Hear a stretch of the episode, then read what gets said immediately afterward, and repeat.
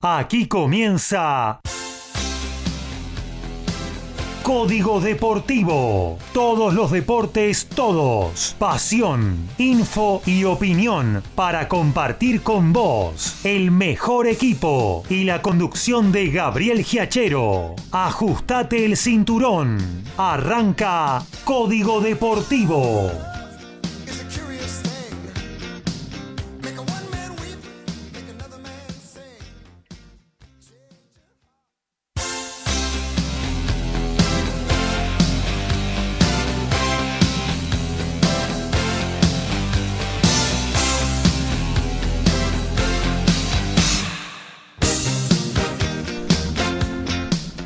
¿Qué tal? ¿Cómo les va? Muy, pero muy buenos días. Aquí estamos arrancando una nueva edición de Código Deportivo con un gran problema. No sabemos si es la 141, la 142, la 140, la 153. Tenemos un lío bárbaro con el número de Código Deportivo, pero entre 141 y 142 estamos. ¿eh? Eso quédese tranquilo. Y lo que sí claro y contundente que hasta las 13 horas le vamos a estar haciendo compañía con todas las novedades del deporte aquí en el aire de MG Radio. Eh, vamos a hablar de fútbol, vamos a hablar de tenis, vamos a hablar de boxeo. Vamos a hablar de rugby. No va a estar en vivo Daniel Medina de los polvorines, pero sí nos dejó su audio, su par de audios, tanto con el básquetbol como con el automovilismo. Y ya sabes, eh, sobre margen derecha de www.mgradio.com.ar nos dejas tu mensaje, nos dejas tu pregunta, tu comentario, lo que quieras, participa de esta nueva edición de Código Deportivo. Y ya vamos a estar arrancando, saludando a todos nuestros compañeros a ver, esperen que tenemos un problemita ahí. Bueno, eh, a ver, un problemita con el Discord. Ya lo vamos a estar solucionando. Así que vamos a estar eh, saludando a quienes son nuestros eh, especialistas y que tenemos aquí en el estudio mayor de MG Radio el dueño del fútbol, de la pelota número 5, de la pasión de los argentinos. Horacio Bocchio, ¿cómo anda? Buen día. ¿Qué tal? Buen día, Gabriel, compañeros, audiencia. El gusto de compartir una nueva emisión de Código Deportivo en día sábado con toda la información de esta fecha número 8 que se inició el día jueves, continuó ayer. Va a seguir hoy, termina mañana y ya el martes estamos en la novena. Así que el fútbol no solo no para, sino que nos sigue deparando muchísimas sorpresas. Hay mucha información al margen de los resultados y de lo, que ocurre en el campo de juego y también con todo el ascenso que ha sido eh, noticia desde el último domingo. Claro que sí, también tenemos al dueño de la pelota ovalada en el estudio de MG Radio, el señor Alfredo González. ¿Cómo anda? Muy buenos días muchachos y audiencia acá en esta fresca mañana que como siempre decimos está para el guiso y para disfrutar de una comida calentita, pero también tenemos toda la información que tiene que ver con el rugby, ya que se están cerrando todas las ventanas que se están jugando en el mes de julio. Con este frío mejor que se cierren, porque tener la ventana abierta, la verdad que... Le entra chiflete y se refría. Bueno, eh, con algunas sorpresas, porque increíblemente lo impensado, Irlanda terminó ganándole la serie a los All Black de visitante. También tenemos el otro partido, donde otro del hemisferio norte también se quedó con la serie, que es Inglaterra, y hoy juegan los Pumas con frente a, Escocia también para ver Qué quién lo veo 11 cambios. Pero bueno, vamos a estar hablando del tema. Hay mucha información acerca de, eso y aparte tenemos más información, por ejemplo, con la clasificación de Estados Unidos o Chile para el Mundial. Muy bien, vamos a ver si nos podemos conectar con nuestros otros especialistas, los que están a distancia en sus respectivos hogares. Vamos al señor del tenis, ¿eh? un día glorioso para el tenis argentino. Eh, ya lo va a estar comentando él. Los saludamos, Lautaro Miranda, ¿cómo anda? Buen día. Hola Gaby, muy buenos días para vos, para los compañeros y para la audiencia. Vos lo decías, día glorioso. glorioso poco, te diría. Epa. Tremendo lo que acaba de suceder porque tendremos una final entre dos argentinos en Boston, en Suecia, porque hoy bien tempranito Francisco Cerúndolo venció a Pablo Carreño Busta, 18 del mundo, y hace instantes nada más. Sebastián Báez dio el gran golpe, derrotó a Andrei Rublev, número 8 del ranking ATP. Y mañana Cerúndolo y Báez estarán definiendo el título allí en el paraíso sueco. Así que imagínate si no, si no hay gloria por estos lados. Claro que sí, y ya vamos a estar en detalle con lo que tiene que ver con cada una de esas semifinales que catapultaron a los tenistas argentinos hoy en el, digamos, eh, puesto entre el 30 y el 40 del mundo y supongo que ya a partir del lunes próximo eh, van a estar bastante más arriba en el ranking ATP. También tenemos en línea a quien se ocupa del noble deporte de los puños, el señor Ricardo Ricky Beisa. ¿Cómo anda Ricky? Buen día.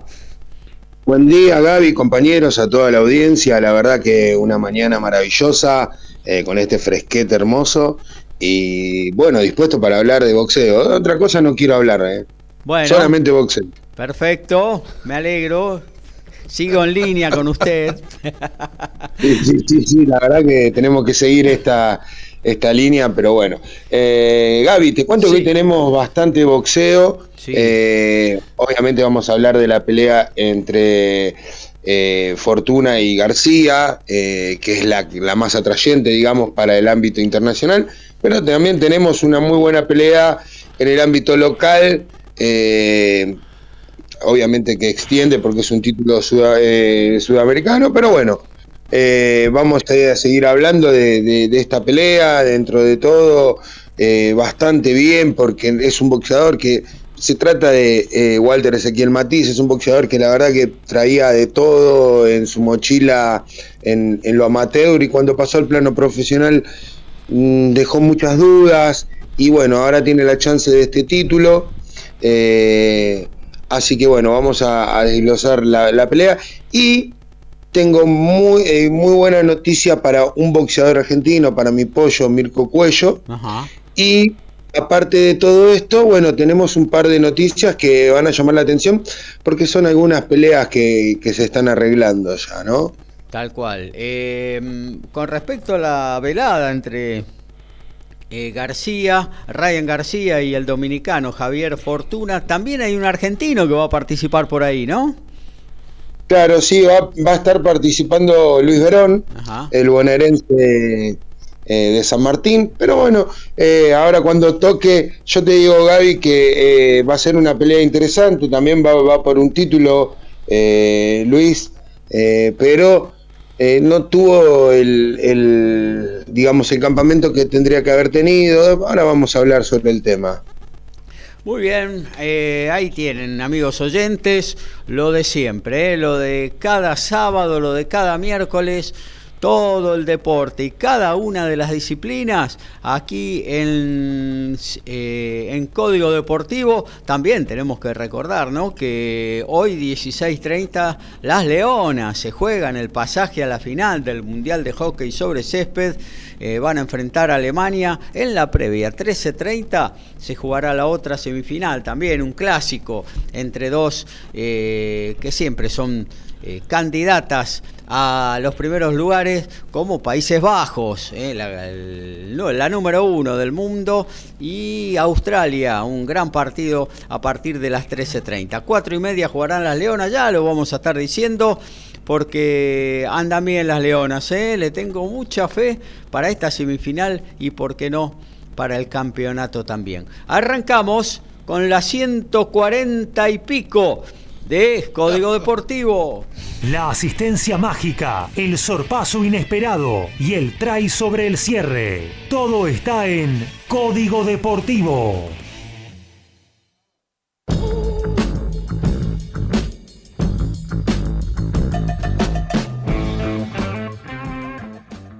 Martín se llama Martín Landajo y fue formado en el CASI. Tiene 81 caps con los Pumas, donde marcó 20 puntos jugando la Championship entre el 2012 y el 2014 y el Mundial del 2015 frente a Georgia hasta marcó un try. Jugó también en los Pampas 15 y para Jaguares y Harlequins. Su presente era Perpignan, pero el club informó que el medio Scrum no formará parte del eh, plantel catalán para la próxima temporada. La fecha 8 del torneo de reserva se inició el día miércoles. San Lorenzo cayó de local 1 a 0 ante Banfield. Defensa y Justicia le ganó 3 a 1 a Sarmiento. Patronato perdió de local 1 a 0 ante Central Córdoba. Talleres de local perdió 2 a 1 ante Boca. El jueves Racing y Newell empataron 4 a 4. Argentinos le ganó 2 a 0 a Barraca Central. Atlético Tucumán le ganó 6 a 2 a Aldo Civi. Rosario Central 5 a 1 a Independiente. Ayer Estudiantes en La Plata perdió 2 a 0 ante Tigre.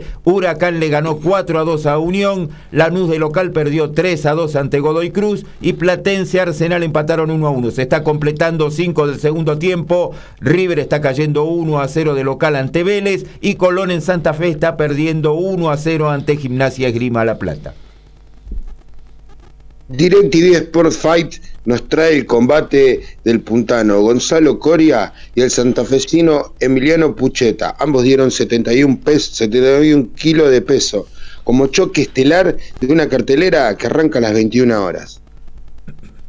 Hay dos argentinos que buscarán coronarse esta semana en el circuito Challenger. Uno de ellos es Pedro Cachín, que ya está dentro del top 100, ingresó esta semana por primera vez a sus 27 años, hoy están semifinales de Verona, desde las 16.15 se mide a Marco Chequinato y el otro es Juan Pablo Ficovich, que dio la gran sorpresa en el cemento indoor de Rom, en el estado de Georgia, Estados Unidos, estará enfrentándose hoy a partir de las 15 horas al chino Ji Wu buscando la final aquí en el cemento indoor de Rom. Beach Humble, la dupla argentina femenina, le ganó a Estados Unidos 20-15-22 y quedó tercero en los World Games que se están disputando en el país del norte. Los hombres, mientras tanto, vencieron a Puerto Rico y finalizaron en la quinta posición. Vamos con el FOBAL, amigo. Y se inició el jueves con la victoria eh, tres tantos a uno eh, que cayó Central Córdoba en Santiago ante Patronato.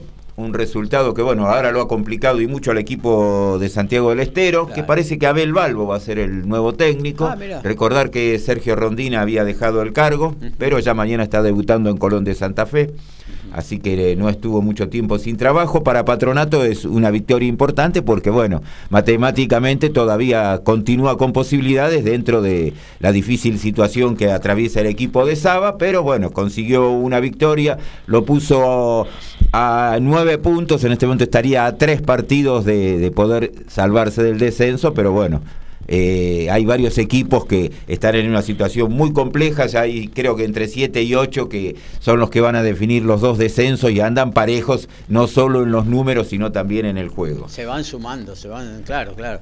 Eh, se va despegando Atlético Tucumán, ¿no? El único que, bueno, sí, viene consiguiendo resultados es Atlético Tucumán. Eh, bueno, lo iba a tocar después el tema, pero ganó nada más que 1 a 0 en Mar del Plata Aldo Civi, el resultado pudo haber sido 4 5 a 0, porque Aldo Civi prácticamente no tuvo ninguna situación, eh, un partido que se jugó bajo lluvia.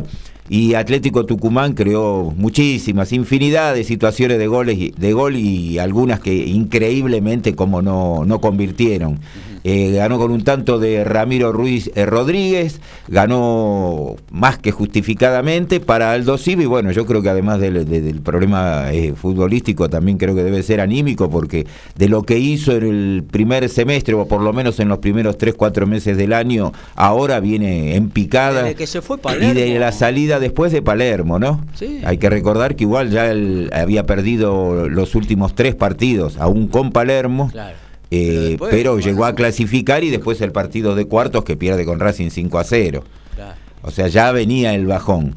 Pero bueno, ahora no, no se ve una respuesta del equipo, le cuesta muchísimo, se ve que no hay mucho material y bueno, no, no ha habido incorporaciones, que fue uno de los motivos que Palermo pedía, eran incorporaciones.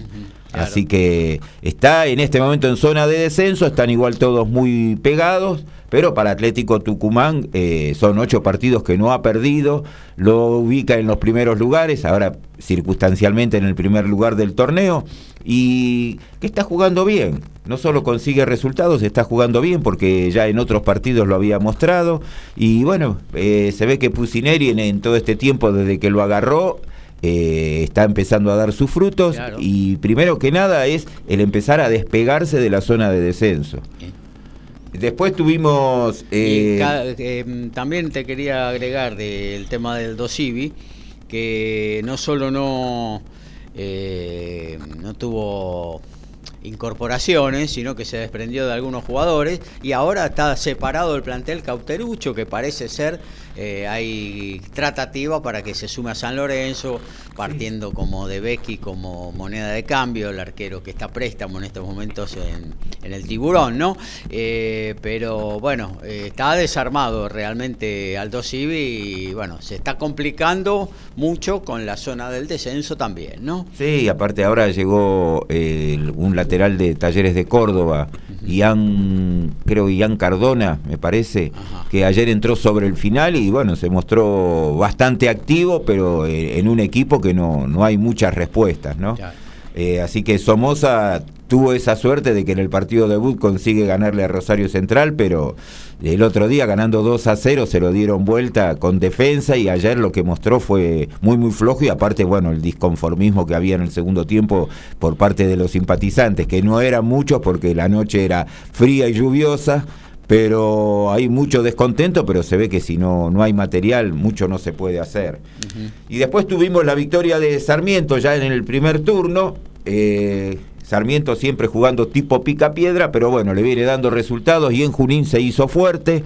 Ayer eh, un golazo del Checho Quiroga de tiro libre, eh, en una falta cerca del área, lo colocó cerca del ángulo de un Zain, aguantó como normalmente suele hacer, después la entrada de Brea le dio la posibilidad de en dos contragolpes de haber aumentado, no lo consiguió y sobre el final Javier Toledo, que había entrado por Lisandro López que salió lesionado, consiguió de penal el aumento en el marcador y bueno, la posibilidad de que si continúa ganando de local, aún perdiendo de visitante, puede mantener la categoría los números creo que le pueden llegar a dar. Y después tuvimos también una igualdad entre Arsenal y Platense. Eh, también el Platense este de, de Felipe que no ha perdido en ocho partidos. Eh, está revirtiendo lo que había sido el torneo pasado en el comienzo, donde en los tres primeros partidos le fue bien y después tuvo todas derrotas consecutivas. Ahora lleva eh, estos ocho partidos, cuatro victorias, eh, no, perdón, tres victorias y cinco empates y se viene manteniendo ahí. Y bueno, por ahora alejado de la zona de descenso, así que Platense ha encontrado un nivel que, además le tenemos que agregar que eh, perdió en el hace unas fechas a Vergesio para el resto del torneo. Y sin embargo, no, el, equipo está respondiendo y bueno, ayer consiguió un punto importante en un equipo que es de sacar puntos como Arsenal, sobre el final el de Sarandí lo pudo ganar pero había sacado ventaja a Ayrton Costa para Platense, Krusky de cabeza creo que se demoró mucho en, arrojarse el arquero Ledesma, eh, consiguió la igualdad. Así que los dos continúan ahí y Después eh, ya tenemos que pasar a la fecha de hoy, son estos los cuatro que se han disputado. Hoy arranca ya tempranito, eh, cuando nos estamos yendo nosotros, ya en Floresta va a estar jugando Barraca Central con Argentino Junior. Un argentino que viene ahí entre, en el pelotón ese de, los nueve equipos en dos puntos. Eh, Barracas ha levantado, ha ganado los dos últimos partidos. Bueno, vamos a ver qué es lo que pasa. Se va a enfrentar con un rival que viene en ascenso como es Argentino Junior. Juega casi en el barrio argentino Junior. Y es un partido que sí, se juega ahí nomás, a pocas cuadras por Alvarejonte enseguida se llega. Claro. Y a las 15.30 va a estar jugando gimnasia con Colón, de Colón ya dijimos, el debut de, Rondina como director técnico. ¿Está ya el huevo? Sí, sí, ya está todo arreglado para que eh, ya dirigió la primer práctica, así que seguramente hoy va a acompañar al equipo. Y en gimnasia que viene de esta, se puede decir, sorpresiva derrota, que ya que cortó una racha muy buena que tenía los de Gorosito, pero están también ahí. Un partido que, que promete, eh, por el, tipo de juego de los dos. 15-30 también van a estar jugando. Bueno, eh, uno ya súper conflictuado, como es Independiente, ya sin, sin Domínguez, eh, con la posibilidad de que haya elecciones en el corto plazo. Independiente tiene muchísimos inconvenientes y se va a enfrentar a un Rosario Central que el, el, tercer partido para Tevez fue la victoria y ahora hay que ver si lo puede mantener el nivel, agarrando a un Independiente ya tan desconcertado a nivel institucional, económico y deportivo. Vamos a ver qué pasa y qué pasa también con la gente de Independiente. ¿no? En lo institucional, bueno, está ahora homologada ya eh, definitivamente por la justicia. La, sí, la, se encamina la, a elecciones la ahora. Lista de Doman, vamos a ver cuándo se hacen las elecciones. ¿Vos decís ¿no? que hoy habla la cancha independiente? Y todo va a depender del resultado. No tanto a lo mejor del juego, sino del resultado. Y Newell's Old Boys a las 18 juega con Racing. Newell que puede volver a ser puntero. Lindo partido Racing, ese, ¿eh? el mejor. y, quizás hoy. es el mejor de la fecha. Sí, sí, el Eh, y a las 20.30 va a estar jugando otro problemático como es Boca ante Talleres de Córdoba. Bueno, eh, Boca aparentemente Sí. eh, va a tener un nuevo técnico a partir de enero y sería Gerardo Martino. Ajá. Eso ya está muy avanzado ya que no va a renovar el contrato después del Mundial con la selección de México.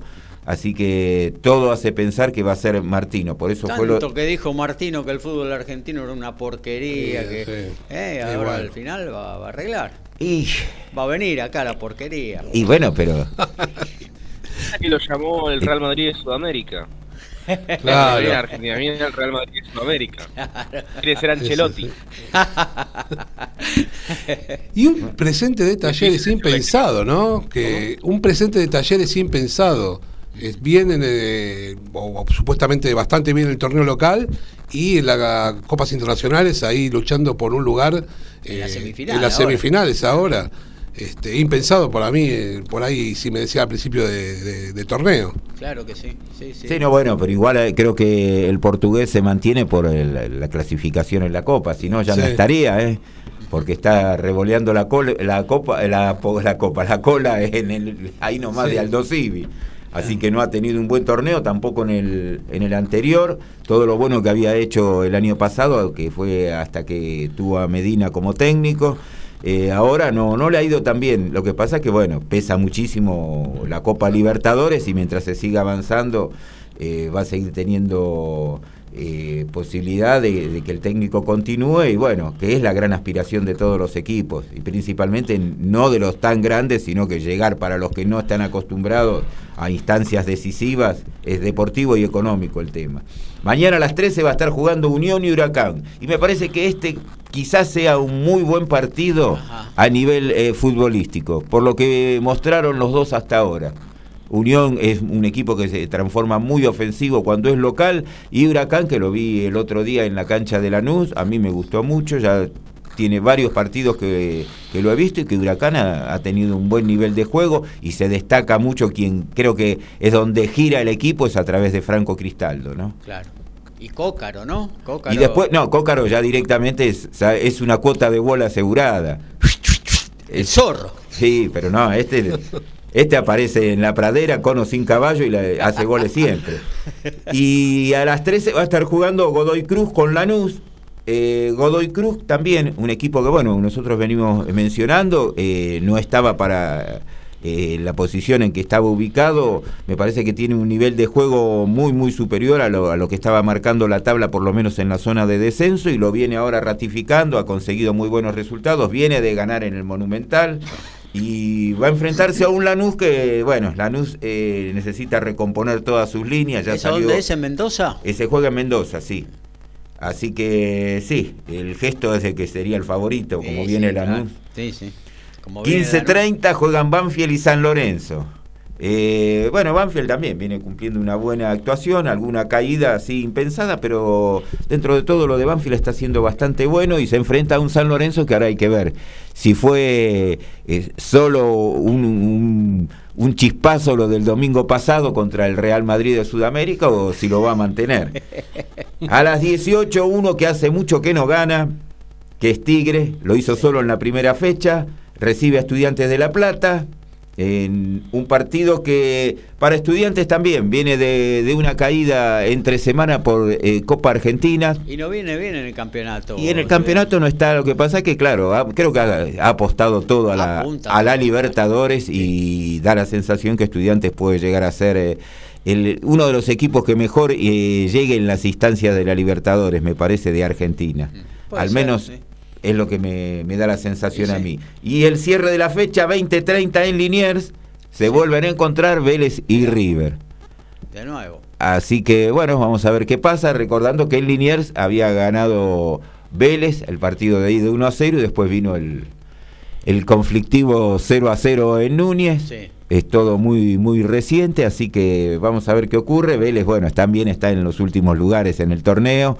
Quizás eh, la Copa Libertadores, que, es su gran aspiración, en, en el comienzo, en la fase de grupos, recordar que clasificó en la última fecha en ese partido Eso, subió en el estribo a la. y a- llegó en el Pero bueno, ya están los en el vagón de cola y ahora bueno es Ahora, la ¿con posibilidad va Vélez con Talleres. Ahora tienen que jugar con Talleres bueno, es, es un partido que puede ganar cualquiera de cualquiera los de dos. los dos ¿Mm? sí es sí un sí partido abierto. sí sí porque aparte eh, los dos de lo que están muy mal y muy parejos en la tabla de posiciones en esos dos partidos seguro van a mostrar otro nivel de Claro, juego Claro. tanto Talleres como Vélez Así como dijiste que en la tabla de abajo te animaste a decir que, por ejemplo, Central Córdoba es uno de los candidatos a, a por ahí a perder la categoría. Sé que falta mucho, pero en la tabla de arriba, ¿te animás a decir quiénes van a pelear por ver quién puede ser el Decile campeón? de Racing, decile No, Racing, no, no. ponelo contento, dale. No. Yo te digo, Dios mío, yo lo veo muy bien a Newell's, a pesar de, de que, que falte mucho, está, está jugando bien. Y de- del, del resto, yo nunca descarto a River y Boca. No, River y Boca se van a porque a pesar de estar le- lejos en, el- en el- en los puntos, en el principio falta mucho y eh, van a apostar solamente a eso lo que le resta del año y seguramente... Boca no sé, porque Boca no tiene técnico. Hasta Ah, fin de año no tiene sí. técnico. Para mí Sí. no tiene técnico. Eh, así que él es más de bataglia, es más bataglia, digamos, lo que va a suceder de aquí a fin de año en Boca. Sí. Por ahí el plantel que tiene hace una diferencia futbolística dentro de la cancha. Pero River yo creo que se puede recuperar tranquilamente y puede llegar. eh, eh, son equipos que pueden ganar Claro, 5 o los 6 partidos, partidos de forma y prenderse, estar, estar prendidos nuevamente ahí Claro, en la lucha claro. por el torneo. Sí. Dar uno lo veo difícil. Lo que sí, eh, ya que lo nombraron, eh, me da la impresión, utilizando un término turfístico, que River puede llegar de atropellada a estar ahí. Sí, sí. Falta El- mucho todavía. Por eso, por lo que falta. Están los dos muy lejos, pero me da la impresión que River puede llegar a estar eh, de atropellada. No digo que lo gane, pero a lo mejor esté, vamos a decir, en el podio. Claro. No, no, y ahora fuera de broma lo de Racing. Racing es un equipo que también está para, para pelear arriba y bueno, si logra sacar hoy un buen resultado en Rosario, yo creo que Y es si se afianza también. podría ser. Y aparte recordar que en la fecha 25, 27, no, en la última, eh, van a estar jugando Racing River. Sí. Así que, que esa fe- sería, creo que es el 23, 24 de octubre. Yo lo digo esto por sin eh, desmerecer a nadie, pero a mí me parece difícil que, por ejemplo, equipos como Gimnasia o Atlético Tucumán se puedan sostener en el tiempo y llegar a, ojalá que no, que por el bien de ellos puedan llegar eh, y ser campeones. Pero me parece que, como decimos, que falta tanto y los, otros equipos tienen plantel y otro tipo de juego que hace, como te decía, difícil pensar que Atlético Tucumán o Gimnasia puedan llegar a un campeonato. Por eso te decía... Tienen que- planteles cortos, por ahí dos o tres ausencias, para ellos eh, son Mirá lo que pasó con. Unión, viste, Claro. que no pudo sostener y la verdad que, como decía, la verdad que tiene, eh, juegan bien todos, pero no pueden sostener por ahí eh, los resultados porque o le falta de un lado o apuestan al otro y siempre terminan con la sábana corta. Sí, sí. Sí, bueno, tuvo... Bueno, perdón. Sí, Con, perdón. perdón, con respecto a esto que se está hablando de las posibilidades que tienen los, los clubes con planteles cortos o planteles largos, como se dice, eh, la Conmebol obligó a la AFA o a la Superliga, no sé quién, quién será el ente en este, en este caso, a, eh, a reestructurar de nuevo los campeonatos y que sean de 20 equipos. porque si no va a haber multa para los clubes que, que clasifiquen a la, a la, Copa Libertadores y Sudamericana, y hasta puede correr en riesgo el, Mundial 2026 para Argentina, que no va a pasar obviamente, pero eh, lo está obligando a que en un plazo de, de dos años o tres eh, llegue a 20 equipos nada más.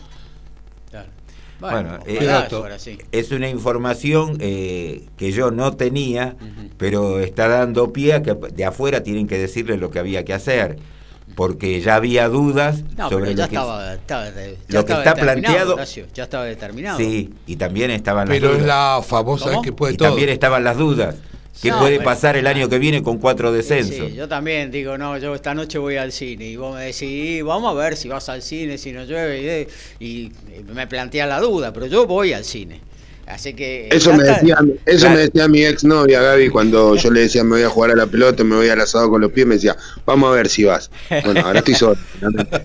Claro, también iba a haber eh, dos descensos en el 2020 y se suspendieron. La única liga que lo suspendió fue Argentina. No, no fue así. No fue así. Pero fue, fue Ah. una circunstancia especial, ¿no? Y en Uruguay, Chile, Bolivia, Brasil, no sé, Paraguay, yo- yo hablo las otras Argentina. nueve, sí, por eso, Yo hablo de Argentina. por eso. O sea, Eh, puede pasar, puede pasar. Es cuestión de escuchar las declaraciones de Eduardo Espinosa, presidente de Banfield ayer, cuando dijo, estamos eh, con un monstruo que creamos y ahora no sabemos cómo salir. Está bien. Y bueno, ¿y cómo se sale? Y, pon- y Hay una sola forma. ¿Cómo? seis descensos. Recién, recién lo acaba de decir Ricky, se lo di- di- según él dice que lo dijo la Conmebol. Ya lo sabemos de antemano, no queda otra. Tienen que reestructurar que los torneos se jueguen con 20, con 22 exagerados. Bueno. No queda otra. Y, y bueno, ¿no está previsto que en tres años quedan en 22 equipos? Bueno, el problema es, ¿lo van a cumplir? Y bueno. Porque la otra vez, por- bueno, pero lo que estoy diciendo yo tiene totalmente una lógica cuando lo que habían determinado no lo cumplieron. Ahora la culpa fue del COVID, lástima porque uno ve los ejemplos todo alrededor y en todo se cumplió igual, se terminaron los torneos. Acá se suspendieron los descensos, recordar lo que pasó en el Nacional B, con los que iban primero, se arrancó todo de cero, con habiéndose jugado casi medio torneo, famoso caso de San Martín de Tucumán y Atlanta. Así que me parece que tenemos algo a la vista muy, muy, muy, muy reciente, ¿no? Gracias, gracias a Dios pasó eso. Gracias a Dios en el Nacional B. Pero no, no se puede suspender, no puede pasar, como pasó en el 18, que a mitad de torneo, cuando viene el receso, se cambiaron las condiciones del ascenso. Se Sí, cambió. sí, bueno, no, eso pasó. La B Metropolitana, que tenía dos ascensos, pasó a tener cinco. Bueno, esas Por- cosas pasaron. Entonces uno puede llegar a decirlo, creo que tiene totalmente derecho a decir eso, porque si no demuestran lo contrario, No, eh, por eso yo Bueno, estoy un poco con lo que dice Horacio, ¿no? Que no hay, no hay seriedad a veces por parte de la AFA. Con lo cual, todo lo que venga, aunque esté firmado, yo lo pensaría dos veces. Porque lo mismo que pasó con el, con el, con el ascenso, eh, de un día para otro se pusieron de acuerdo, bueno, saquemos los, des- los descensos de este año y sumemos más equipos a primera. Eh, se- esto se había proyectado en un momento, no en este año, eh, tres o cuatro años antes volver a los 20 equipos. Y de un día para otro dijeron, no, no, volvamos a los 30. Entonces, el AFA puede pasar de todo. La verdad que si, Bueno. si, si- disculpa, si la Conmebol, como vos decís, le puso los puntos de esta manera, y bienvenido sea, ¿qué querés que te diga? aparte Pero que la- a recordar, lo que- es que, jugó- perdón, a lo que, que pase acá en AFA, eh, no, no es algo que, que sea nuevo o, o que sea de, de este cambio de, de gestión, digamos, sino que ya desde el 2013 vienen haciendo, 2003, me acuerdo del caso de Olimpo, que fue una locura, que ascendió y estuvo seis meses sin jugar, sin presentar equipos. ¿Se acuerdan de, de Ol- de Olimpo? Sí, bueno, eso ya, ya pasó en el año 86 también, Sí. con Racing y Rosario Sí, Central. Central. Así que de antecedentes hay, Cuando se armó el Nacional B. hay muchísimos. Pero además, cuando se jugó el torneo de 30 equipos, dijeron que había fracasado, que tenían que volver para atrás. Así que ya con eso, estamos hablando en cinco años, no creo que haya mucho más que agregar.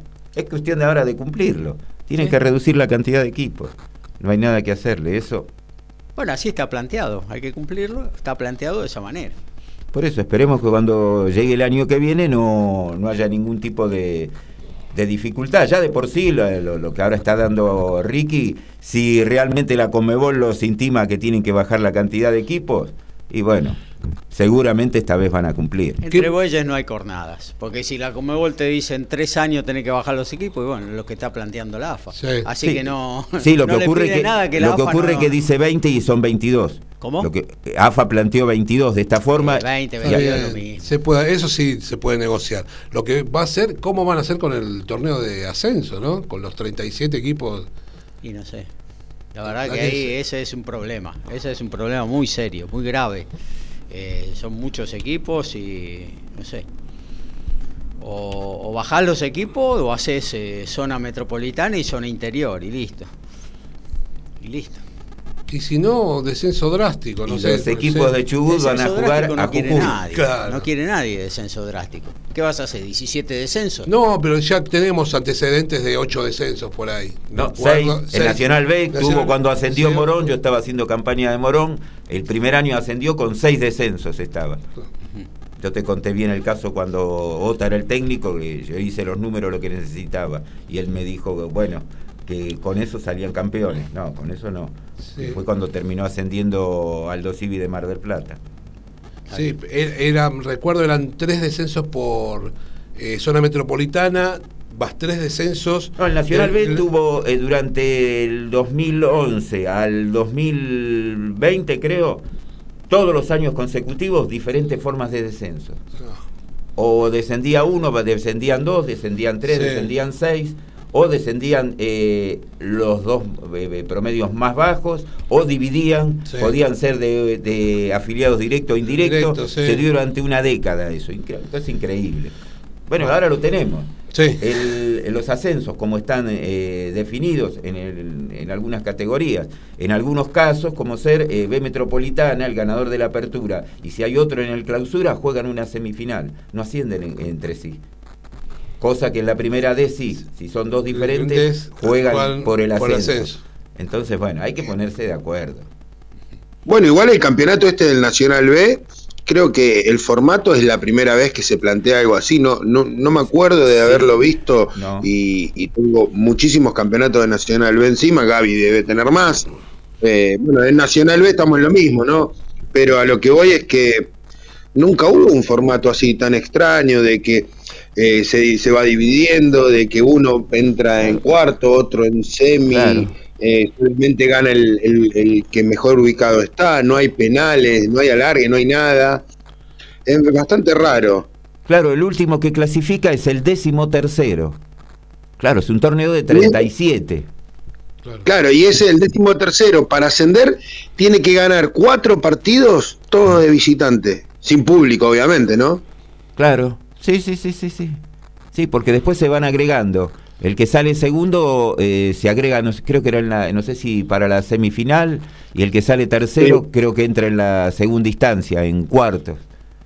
Claro, segunda instancia que sería eh, Sí, por, tercero de final, se llamaría, porque hay tres, tres, tres partidos, en realidad. claro, porque quedan 10 los que van a jugar de movida, y queda, de ahí van a quedar 5. A esos 5 se va a agregar el tercero, quedan 6, ahí quedan 3, y de esos 3 se agrega el que salió segundo, y quedan 4. Y de ahí va- se juega semifinal y final.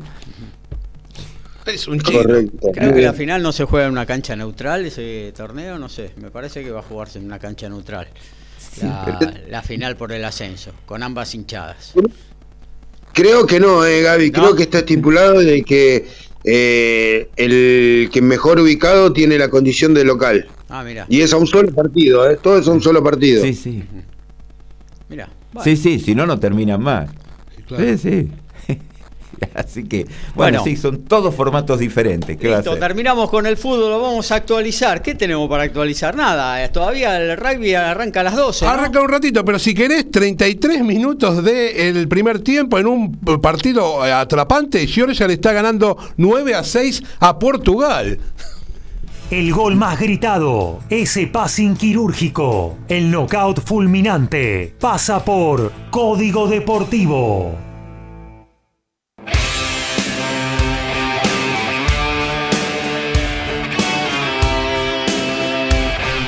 Mendocino, el mendocino Bautista Estable seguirá jugando en Italia ya que dejará a Viadana pero va a pasar a Rovigo, el jugador de 25 años jugó sus dos primeras ediciones de la Superliga Americana de Rugby para Selman y fue Pumita en el 2016 y 2017. El ex tercera línea de Mendoza Rugby va a compartir plantel con los compatriotas Facundo Ferrario, Lucas Brur, Rafael Lertora y Lautaro Bazan Vélez. En 39 del primer tiempo por el torneo de la primera C en Herli, el porvenir le está ganando 1 a 0 a Puerto Nuevo. En la reserva de primera ya estamos en 35 del segundo tiempo. River sigue perdiendo 1 a 0 de local ante Vélez y Colón 1 a 0 ante Gimnasia de La Plata. Y se está jugando ya en 36 del primer tiempo por el torneo intermedio en Uruguay. Rentistas y Fénix igualan 0 a 0.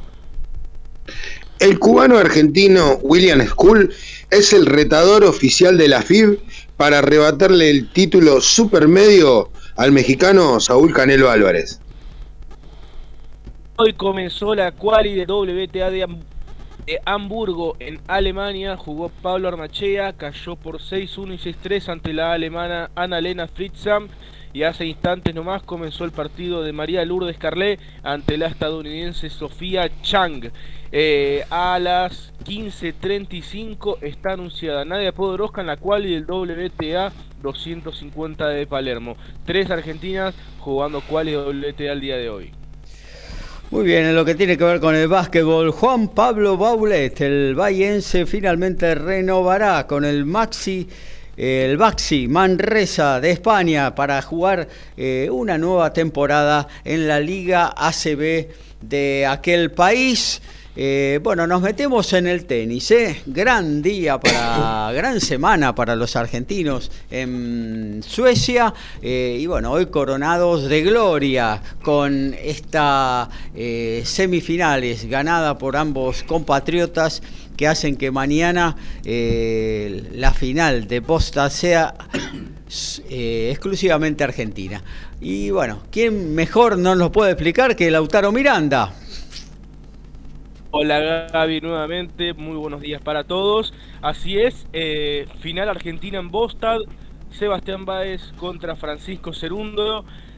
Pensado quizás a comienzo de semana porque era un torneo que tenía, te digo, muy buenos nombres. Casper Ruth, Andrés Rublev, el mismo Diego Schwarman, Pablo Carreño Busta, Dominic Tim. Muy buenos nombres jugaron este torneo, por lo cual no nos podíamos imaginar que estos dos argentinos, especialmente Francisco, que no era cabeza de serie, eh, disputaran aquí la final. Te digo, será la segunda final entre argentinos allí en Boston en el año 2004. Mariano Zabaleta venció a Gastón Gaudio.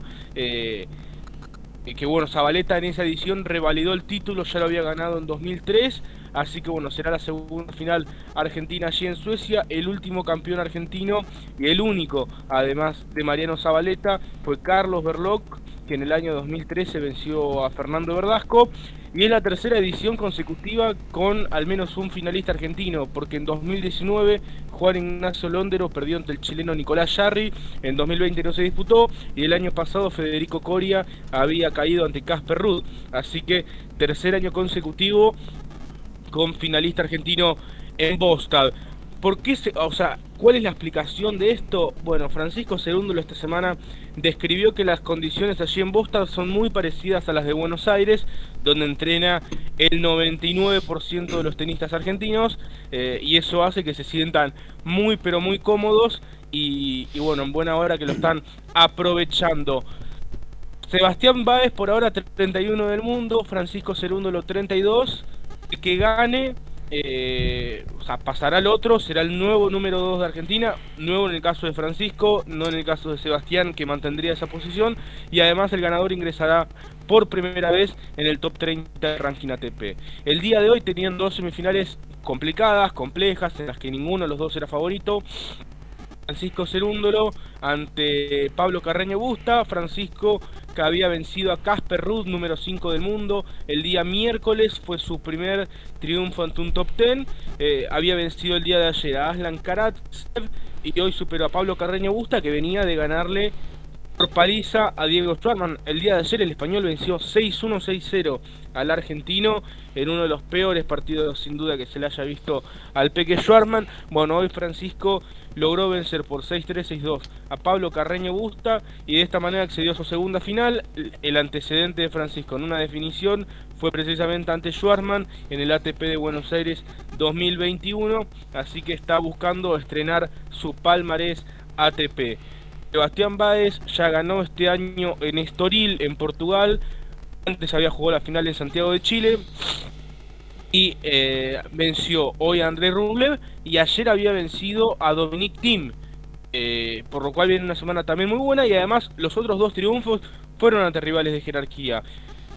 Alejandro Davidovich que había jugado la final de Monte Carlo este año, uno de los torneos más importantes del circuito, y en primera ronda había vencido a Fabio Fonini, que si bien no está en su mejor nivel, no deja de ser un gran pero gran jugador. Así que tenemos final Argentina, el corazón a la mitad, pero bueno, felices porque uno de los dos logrará llevarse el título allí en Suecia y por supuesto es, es algo muy importante que los jóvenes ya empiecen a, a ir eh, cosechando triunfos en el circuito principal, especialmente, bueno, Francisco, el ranking congelado, Sebastián también, pero Francisco quizás en mayor medida, el ranking congelado que mantuvo la ATP eh, lo, lo, postergó bastante y, y bueno, este año llegó como muy de golpe, muy abrupto el salto en el ranking, pero el salto tenístico ya lo había dado hace tiempo. Y te digo una curiosidad, Gaby, este momento de Francisco no sería posible sin, eh, sin un hecho que ocurrió en el ATP de Buenos Aires, porque esto, el tenis es un gran efecto mariposa. En la jornada viernes de cuarto de final del ATP de Buenos Aires, la organización lo puso la noche, último turno contra Schwarzman, pronosticado lluvia. Francisco tenía que jugar el sábado, la cual en Río de Janeiro. Si el partido por el motivo que sea, o Francisco, por el motivo que sea, jugaba el sábado, conseguía el Special Exempt y jugaba el cuadro principal de Río de Janeiro. Si perdía en ese mismo día, en ese viernes, el partido contra Schwarzman, eh, no jugaba, o sea, no podía ni siquiera ir a jugar la quali a Río de Janeiro.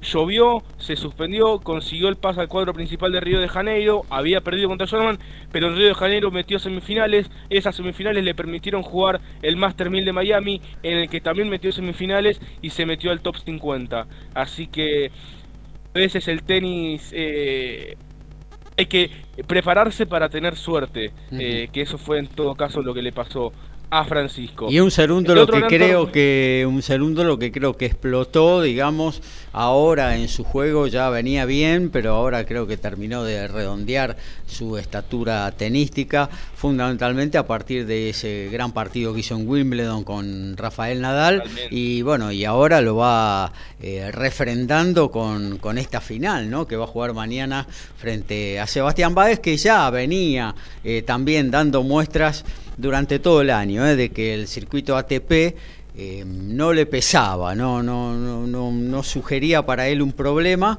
eh, cosa que a veces es realmente problemático para quien está circulando en los circuitos Challenger, que tienen otro nivel de juego, otra velocidad, otro ritmo de juego, otra consistencia. bueno, va es el eh, la transferencia a lo que es el ATP no le, no le pesó para nada y está rindiendo bárbaro y bueno, en algún momento creo que va a terminar siendo el número uno de Argentina, quizás este año, ¿por qué no? Sí, yo creo que siempre el primer año, lo he comentado varias veces, es el más difícil en el circuito ATP, porque tienen que defender en torneos ATP puntos del circuito Challenger. Eh, y bueno, ambos, eh, tanto Francisco como Sebastián, lo han hecho muy pero muy bien, y vos lo decís, ¿por qué no pensar que puede ser el uno de Argentina?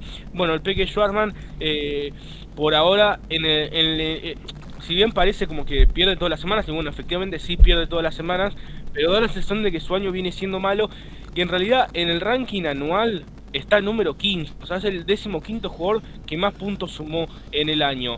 Eh, pero sí es cierto que defiende algunos puntos importantes eh, en este último tramo, defiende cuarto de final del US Open, defiende final del ATP 500 de Viena, son algunos puntos importantes y Francisco y Sebastián eh, especialmente Francisco no defiende prácticamente nada. Sí, Sebastián defiende un par de títulos Challenger que puede ser complicado, pero Francisco tiene todo para sumar. Si logra adaptarse bien al cemento europeo de fin de año, podemos ver tranquilamente top 20 a final de temporada. Así que, ¿por qué no soñar con eso? Cierro, Gaby, rapidito con la información que decía eh, de los Challengers.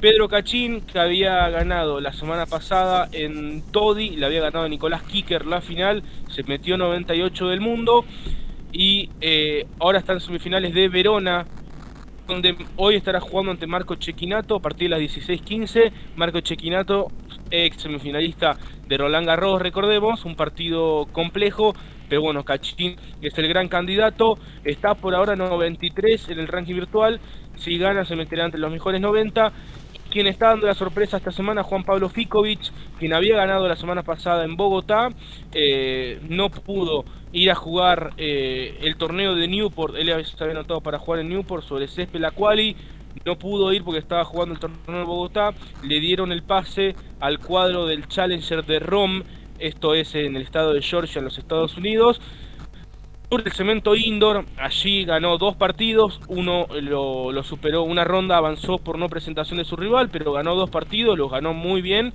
y está inesperadamente en unas semifinales de un Challenger sobre canchas duras bajo techo. Así que estará jugando desde hoy a las 15 ante el chino Xi Bu. Así que a la final de Argentina de mañana pueden sumarse Kachin y Fikovic en el circuito Challenger. Muy bien, muchas gracias eh, amigo Lautaro Miranda con este día tan especial para el tenis argentino. A todo ritmo, info y opinión. Código Deportivo. Código Deportivo.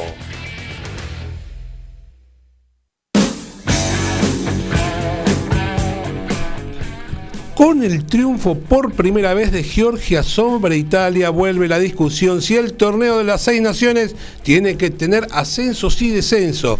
Como siempre aparece la cuestión económica, los torneos son privados pero con realidades distintas. También sabemos las diferencias que hay entre los equipos del Tier 1 y el resto a pesar de las pocas veces que se enfrentaron entre ambos.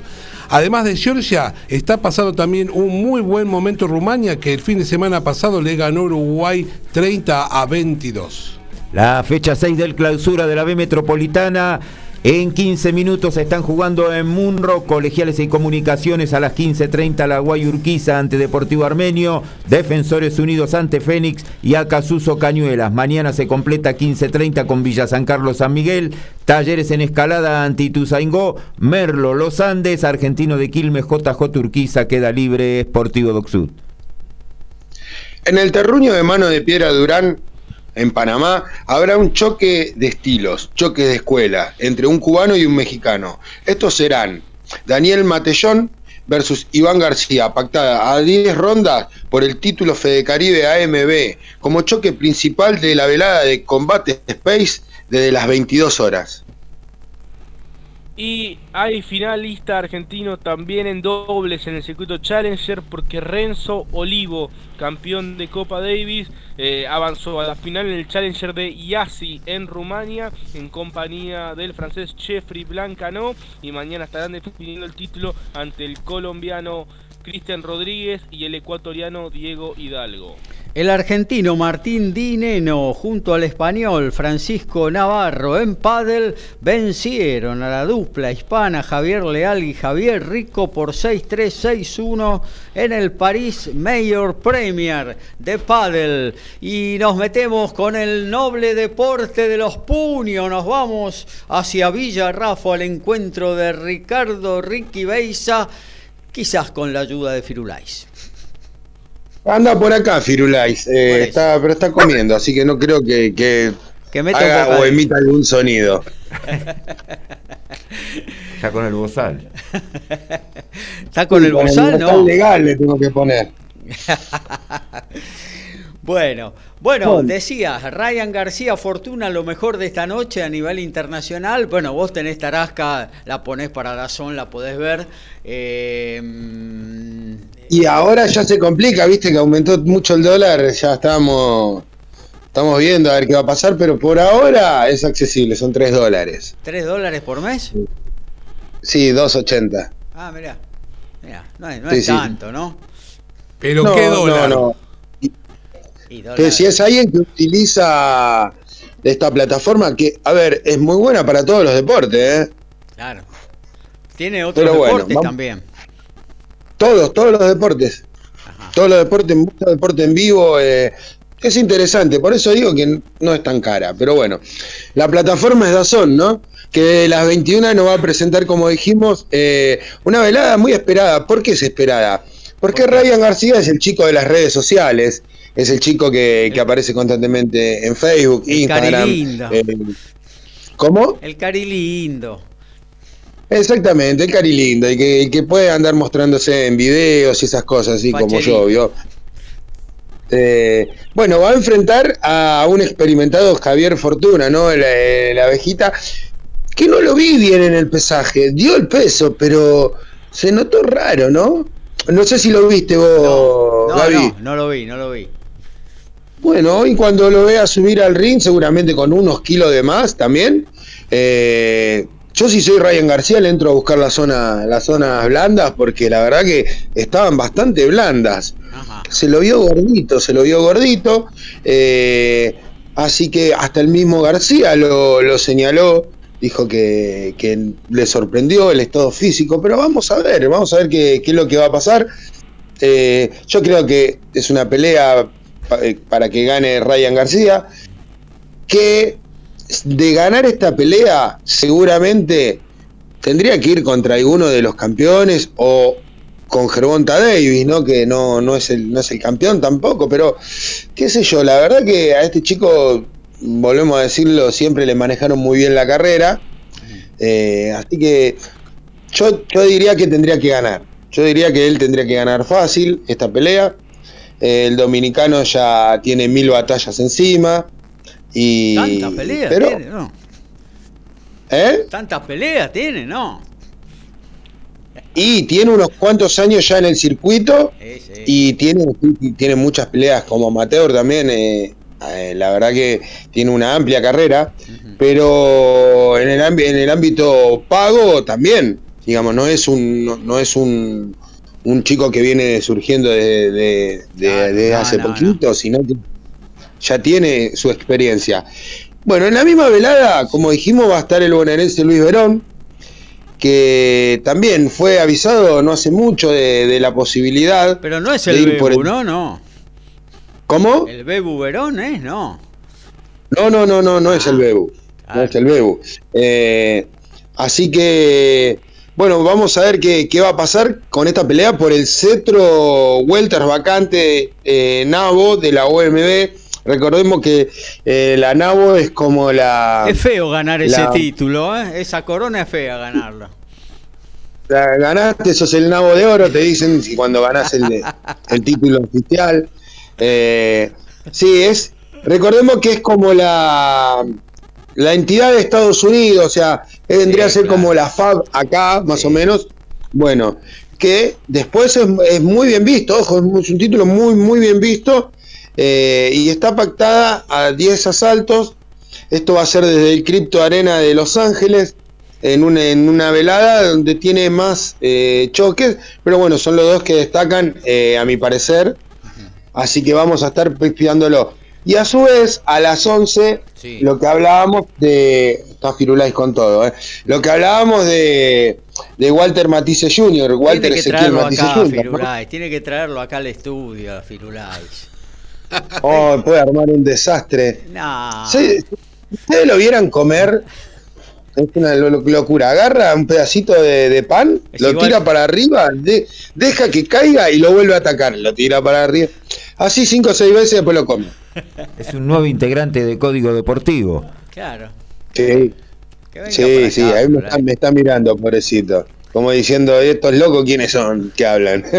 Pero bueno, eh, Bueno, vamos a meternos de vuelta con, el tema del boxeo. Eh, bueno, Ezequiel Matisse va a disputar el título latino plata del CMB de los supermedianos. Lo hará ante el bonaerense Germán Pérez, eh, perdón, ante el rosarino Germán Pérez. Va a ser a 10 asaltos, eh, como bueno, cierre de la, de la cartelera de, de Teis Sport, donde destaca la presencia de Walter Córdoba, es un boxeador que a mí me gusta mucho, versus eh, Cristian Reyardo, que también es rosarino. Eh, Walter Córdoba, obviamente, es cordobés, ¿no? Esto va a ser en la ciudad de Cruz del Eje, la velada que va a empezar a las 23 horas de, en Teis Sport, pero eh, en Teis Sport Play se puede seguir más temprano, creo que de las 20 horas, eh, con una cartelera amplia, ¿no? Eh, otro que va a pelear en el exterior hoy y que es un boxeador muy, muy bien visto por, por el ámbito de, Estados Unidos, más que nada, es Francisco Manu Torres. Ah, claro va a pelear por el título internacional plata CMB del peso medio. Va a enfrentar al local e invicto Mohamed Sheraz en Inglaterra.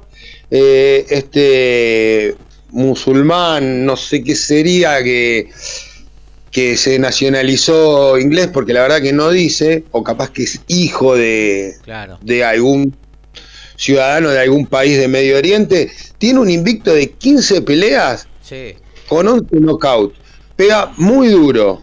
Eh, así que vamos a ver qué, qué, depara el destino para Manu, que ya ha enfrentado boxeadores con mano muy dura y le ha hecho pasar unos malos ratos, Manu, con su, con su boxeo complicado, con su boxeo eh, de vieja escuela, digamos, porque es mucho del jab, mucho de trabajar eh, el, ring, arrinconándolo a, a los boxeadores eh, rivales, pero no con pegada, sino con estrategia, ¿no?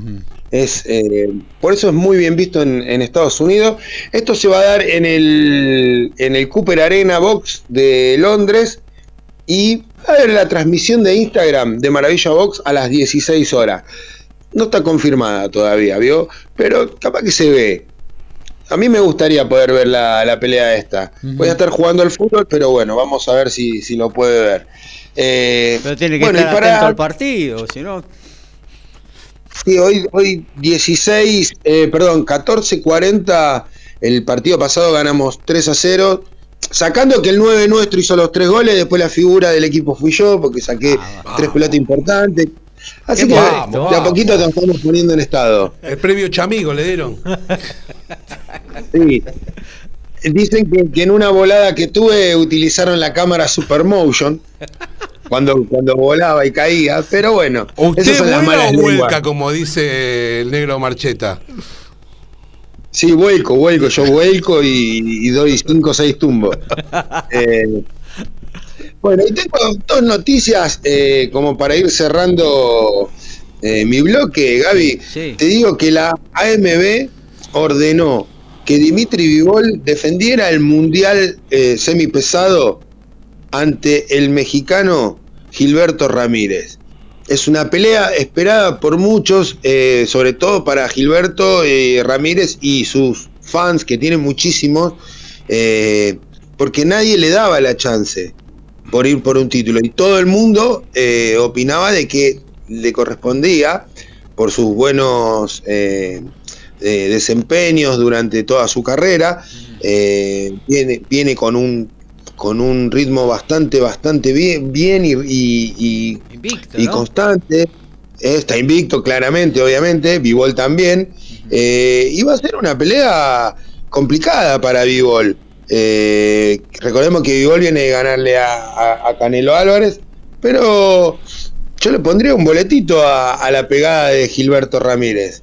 Así que eh, el mundo del boxeo festejó, festejó esta, esta orden de, la AMB. Y como hablábamos hoy, Gaby, te cuento que tengo una muy buena noticia para, para Mirko Cuello. El campeón eh, internacional invicto del peso pluma de la AMB, Mirko Cuello, arregló su continuidad con Samsung Boxing. Eh, esto lo informó Samson Lekovic, que es el dueño de, la empresa Samsung, y, lo confirmó Mariano Carreras, que es parte del rincón de, de Mirko. Así que eh, no se va a tocar el rincón, va a seguir su padre y, y Mariano como, como entrenadores de, de Mirko. ¿Y por qué es bueno esto? Porque Samsung, eh, recordemos que es un... Eh, Tiene muchos contactos a nivel internacional, ¿no? Hace peladas. Es un empresario uruguayo que se radicó en Estados Unidos y, bueno, es un, es un promotor muy bien visto por todas las asociaciones, eh, sobre todo la, la MB y, la OMB. Por ejemplo, Javier eh, Fortuna, que hablabas recién, es de Leukovic, por ejemplo. Exactamente, es de Samsung. Eh, también había hablado de, ya te voy a decir, bueno, Manu Torres en su momento fue de Samsung también. Amílcar Vidal, el uruguayo. Amílcar Vidal, que es un gran prospecto uruguayo eh, invicto para, para poder ir por un título también. Tiene muy buenos eh, boxeadores. Eh, no me sale el nombre de este chico alto, Fundora. Fundora también, también es eh, de su propiedad, digamos, de su empresa. Y esto le abre puertas a que Mirko vaya a poder entrenar en, en Estados Unidos, eh, con otra preparación, con otra eh, estructura, digamos, para poder pelear con otros sparrings. así que bueno, festejemos esta noticia de, sobre Mirko, que como siempre dije es mi pollo, es candidato creo, más grande que tenemos a, a tener un gran campeón, ¿no? Si, si su mentalidad y su cabeza lo, lo, siguen conduciendo por, el, por la ruta que va. Yo creo que, que tiene todo, tiene todo arriba y, eh, del ring sobre todo y afuera del ring está muy bien manejado. Recordemos que Mariano Carrera, su, su entrenador, eh, no va a repetir sus problemas con, los chicos que él está entrenando, ¿no? Recordemos que Mariano fue campeón del mundo, tuvo problemas de, doping, eh, y bueno, gracias a Dios salió de todo eso, pero dejó el boxeo y se dedicó a entrenar chicos y la verdad que le está yendo muy bien. Bueno, ojalá, ojalá, porque realmente coincido con vos, ¿no? Mirko es una de las esperanzas del boxeo argentino. Yo creo que eh, ante este arreglo con Samson Boxing, con Samson Leukovic, creo que lo mejor para Mirko Cuello es eh, radicarse en lo posible allá en Estados Unidos y empezar eh, ya esta segunda etapa, ¿no? que tendría que ser la de mayor exigencia en búsqueda de de, objetivos mayores, como un título del mundo y demás. Desde allá, desde Estados Unidos, eh, creo que ya el ciclo de, Mirko, como el de todos los boxeadores con ciertas esperanzas y argumentos como para insertarse a nivel internacional, tiene el camino tiene que ser ese. Eh, bueno, lo que hablábamos, perdón Gaby, lo que hablábamos eh, de, Samsung, Samsung el otro día no estaba olvidando justamente el caso de Beto Palmeta. Beto Palmeta también es de Samson Lekovic.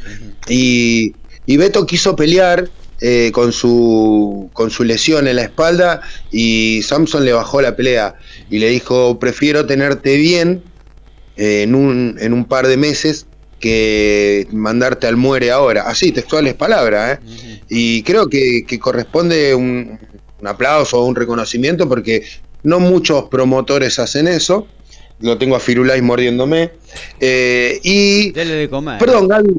Sí, perdón. Voy a, voy a terminar con, un, con una noticia eh, fea eh, que corresponde también al ámbito del fútbol.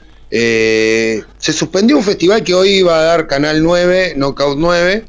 Eh, Pino Maidana Promotion iban a pelear a Arganidas y Grandone pero, ¿qué pasó? Esto se iba a dar en General Rodríguez, Gaby. Oh. Y bueno, el APREVIDE, el APREVIDE notificó a las autorizaciones que no iba a poder realizarse este evento por los trágicos sucesos eh, del fin de semana pasado en el clásico que jugaron Luján y Alem, que todos sabemos que, que donde falleció un chico que se llama Joaquín de 18 años.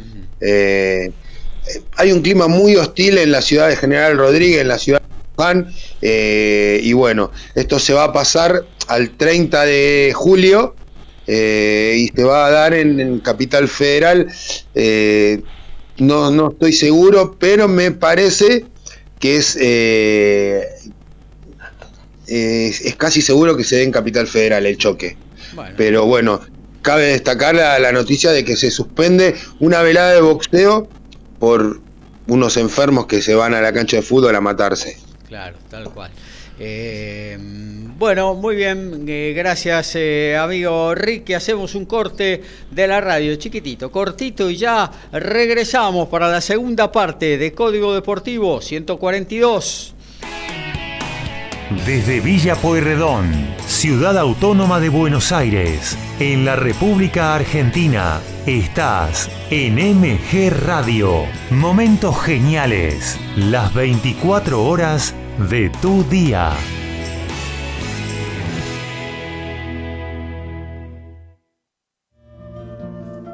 Mabel Rodríguez, clases de canto, interpretación, trabajo corporal y vocal. Comunicate a nmabelr@hotmail.com o al Instagram arroba nmabelr. Animate con Mabel Rodríguez.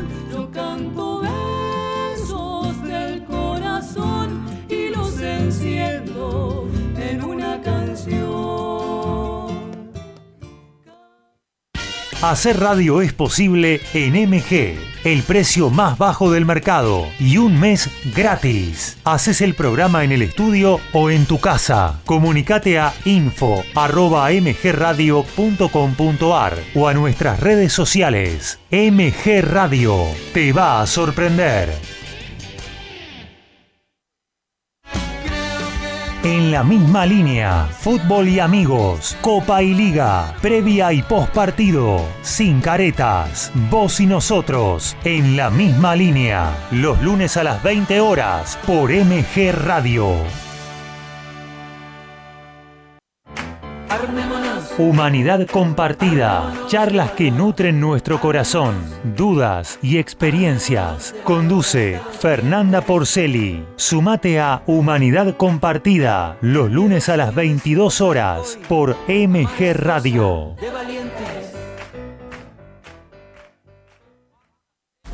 Es un gran momento para despertar tu conciencia y luz interior. No te pierdas a Noraga y Despertares los miércoles a las 14 horas por MG Radio.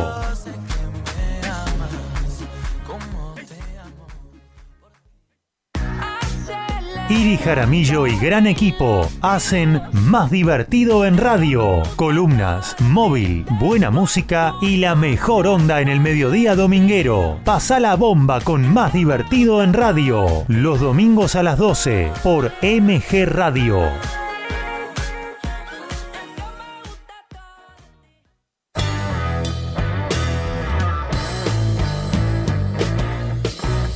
Viví momentos geniales. Viví MG Radio. 12 horas, 12 minutos. Aquí estamos de vuelta. Segundo tiempo de Código Deportivo.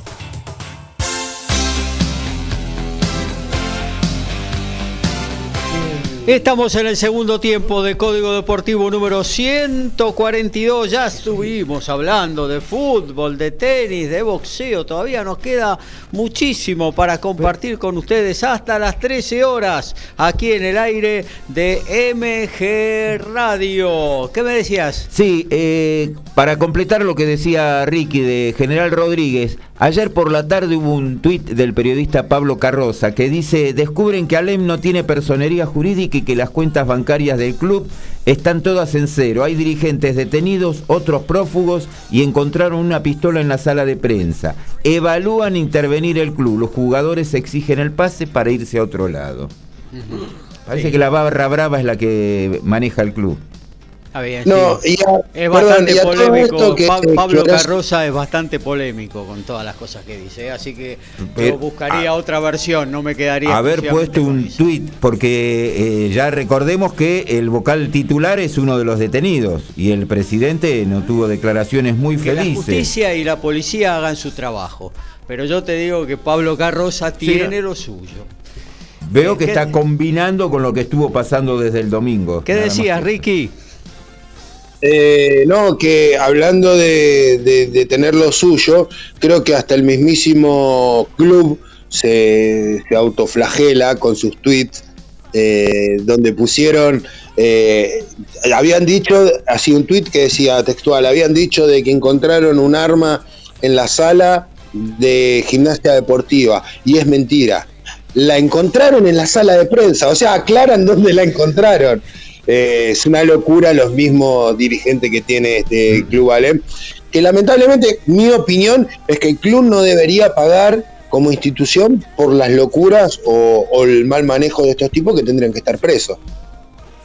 Claro que sí. Bueno, eh, seguimos, ¿eh? decíamos, tenemos todavía cosas para compartir, compartir con ustedes y muy valiosas hasta las 13 en el aire de MG Radio y arrancamos. ¿eh? 142, Código Deportivo. Básquet, rugby, fútbol, tenis, boxeo, deporte motor y más. Código Deportivo.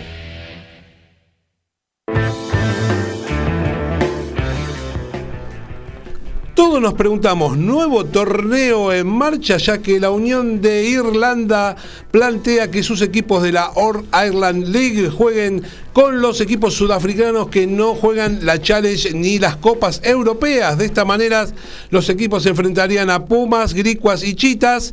La Unión de Irlanda intenta que sus jugadores puedan jugar eh, dos co- competencias de mayor jerarquía, ya que no lo hacen con los eh, equipos top de su país.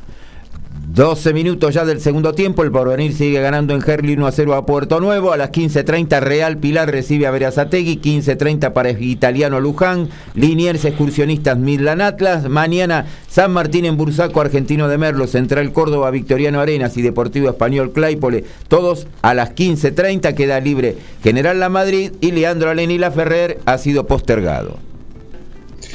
Se confirma la revancha entre Erika la Pantera Farías y la inglesa Sandy Ryan en el Sheffield Arena el próximo 6 de agosto. En un ratito se jugarán las semifinales de Newport, el último torneo sobre césped y el único fuera de Europa se disputa en Estados Unidos. Allí se estarán enfrentando Maxim Cressy y John Isner en la primera semifinal y en la otra Jason Kubler de Australia ante Alexander Bublik de Kazajistán. Y también hay finales confirmadas en el circuito WTA. En Budapest la final la jugarán Alexandra Krunic de Serbia contra Bernarda Pera de los Estados Unidos y en Lausanne en Suiza Olga Danilovic de Serbia definirá el título ante la croata Petra Martic. Los argentinos Emiliano Grillo y Jorge Fernández Valdés no lograron superar el corte en el abierto británico y la gran sorpresa del día fue que Tiger Woods no logró tampoco eh, sobrellevar este segundo día del abierto eh, de Inglaterra. Se retiró entre lágrimas, finalizó con tres golpes sobre el par y se quedó con más nueve. Recordemos que el líder del torneo es el estadounidense Cameron Young con 11 golpes bajo el par. Nos metemos en las novedades de la pelota ovalada. Nos vamos al encuentro de Alfredo González. Arrancamos diciendo que van 8 minutos del primer tiempo y Sudáfrica le está ganando a Gales 3 a 0. Pero vamos a lo que nos interesa a nosotros. Está llegando el capítulo final de la serie de Escocia por eh, nuestras tierras y hoy en Santiago del Estero, en el Padre Marte Arena, el entrenador argentino dispuso unas cuantas modificaciones con respecto al equipo que había jugado el segundo partido en Salta. Tenemos la vuelta, por ejemplo, de Pablo Matera, que regresa a jugar, eh, dejando la posición de octavo, va a jugar de ala, como lo venía haciendo habitualmente en Crusaders. Y aparte, y, aparte la cinta de capitán se ha ratificado este esta condición de darle eh, lo que significa por, los, por lo general en el rugby y en muchos deportes la capitanía. Vuelve a ser el capitán de los Pumas después de eh, aquellas eh, controvertidos tweets tweets de, del año pasado y todo lo que eh, llevó a que se la sacaran en un momento. Así que bueno, después del golpe en la cara que había tenido en el primer partido, vuelve eh, como titular y como capitán del equipo. Esto tiene que ver también con la baja de Julián Montoya, ¿no? Así es, eh, para completar lo que, que te decís de Julián Montoya, toda la primera línea va a ser modificada.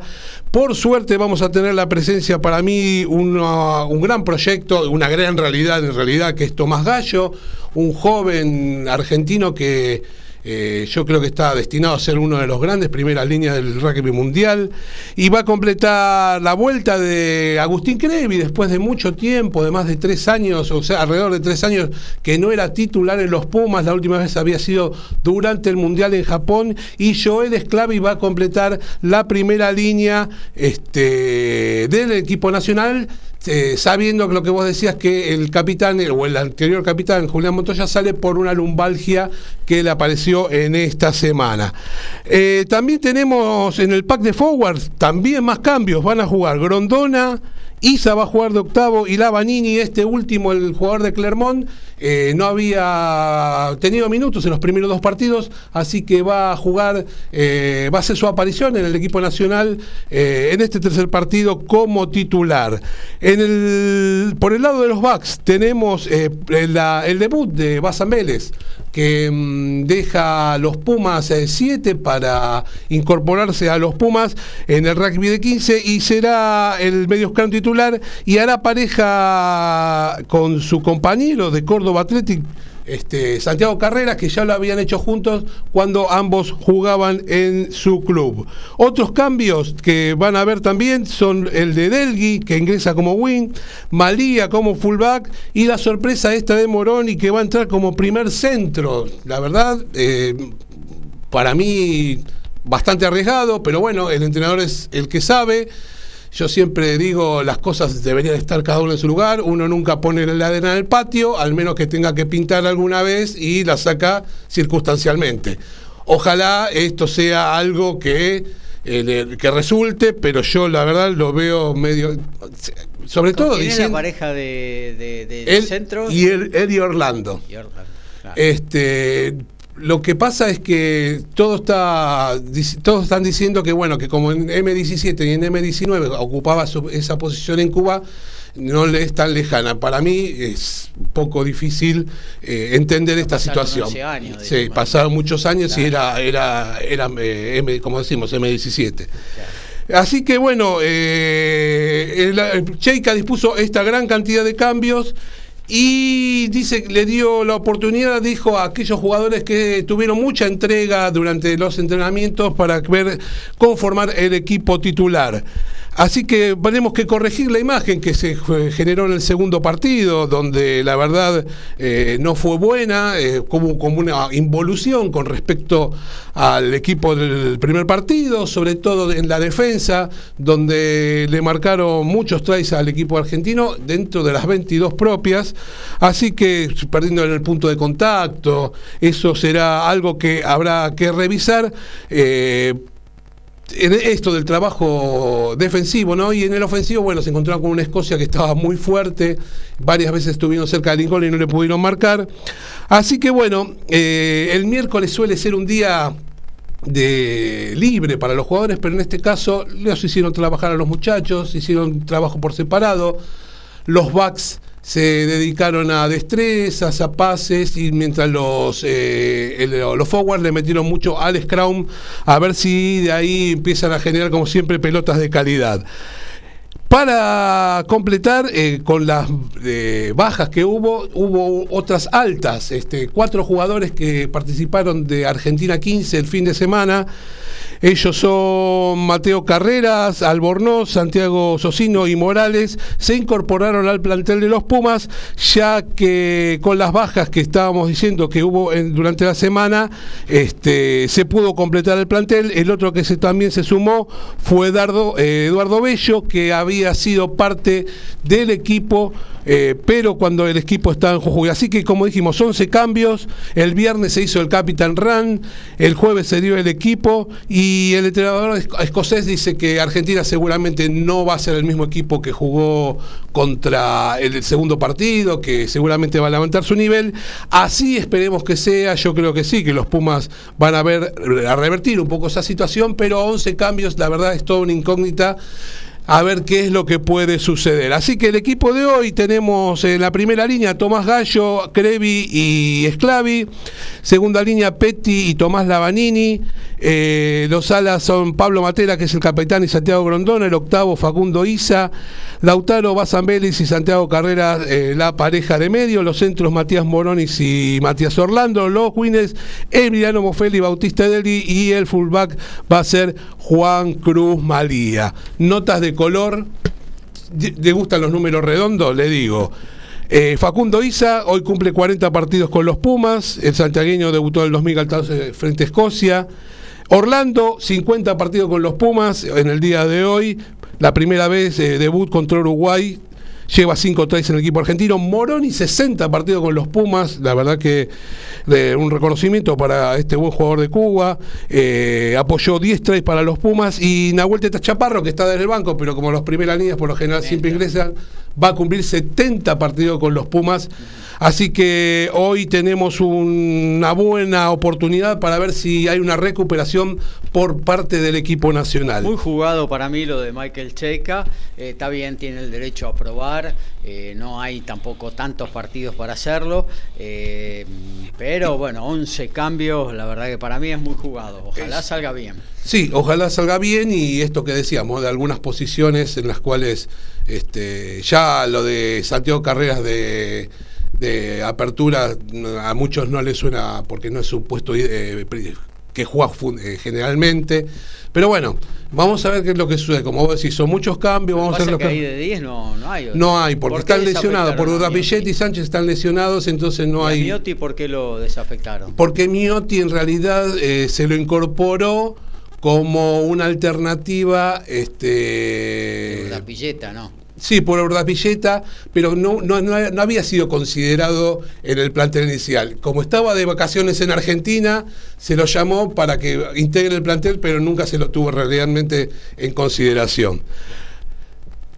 Cerrando esta situación, tenemos lo que hablábamos de la ventana internacional y arrancamos con el partido entre Nueva Zelanda e Irlanda impensado, como decíamos al principio, lo de Irlanda, le terminó ganando a los All Blacks en un histórico eh, partido que le terminó ganando 32 a 22. Así que ganaron la serie, una serie de visitantes, algo impensado. Los All Blacks no perdieron una serie de visitantes con Francia en 1994. Así que hace muchos años, hace 28 años, 28, años que no perdían una serie los All Blacks de local. Así que un partidazo de Johnny Sexton que sumó 12 puntos y pasó los 1000 puntos eh, el, jugador este, eh, irlandés. Dos derrotas muy duras le marcaron al equipo eh, de los hombres de negro. Así que en el partido de hoy de Wellington, en el primer tiempo sacaron las diferencias y a partir de ese momento pudieron eh, ir eh, dosificando la situación y llegar a una victoria que en, realidad fue justa, porque hubo una reacción en el segundo tiempo por parte de los All Blacks, marcaron tres tries, estuvieron a tres puntos de, dar vuelta el partido, pero no pudo ser. Así ¿Y el otro partido cuál era? El otro partido, Inglaterra eh, con Australia, un partido que los ingleses que con poco se llevaron el, el partido en el primer tiempo 11 a 10, muy buena defensa, ojo Pumas, se acerca al Mundial y lo están defendiendo muy bien los ingleses. En el segundo tiempo Australia intentó, pero no pudo darlo vuelta. Y vamos a ir cerrando con este tema si querés. Eh, hoy eh, los cuatro mejores equipos ranqueados, porque con este, esta victoria Irlanda quedó primero en el ranking, se van a eliminar entre sí. Lo que hablábamos aquella vez, ¿cómo vas a sortear el Mundial tanto tiempo de anticipación? Ojo, los Pumas se han beneficiado con esta situación porque vos tenés en un mismo grupo Sudáfrica e Irlanda y en el otro grupo tenés a Nueva Zelanda y a Francia, con lo cual de esos va a haber dos semifinalistas, porque integran exactamente el grupo A y el grupo B que después se van a cruzar entre ellos. Eh, me parece, la verdad, eh, una locura, como hablábamos aquella vez, sortear el Mundial con tanta anticipación. Y, hoy, eh, la verdad que estos cuatro equipos se ven un toque perjudicados por esta situación. Tal cual. bueno, muchas gracias Alfredo. Actualizame lo que está sucediendo en la ventana internacional. 15 minutos del primer tiempo, Sudáfrica le está ganando a Gales 10 a 0. Gabriel Giachero y Dream Team hacen Código Deportivo.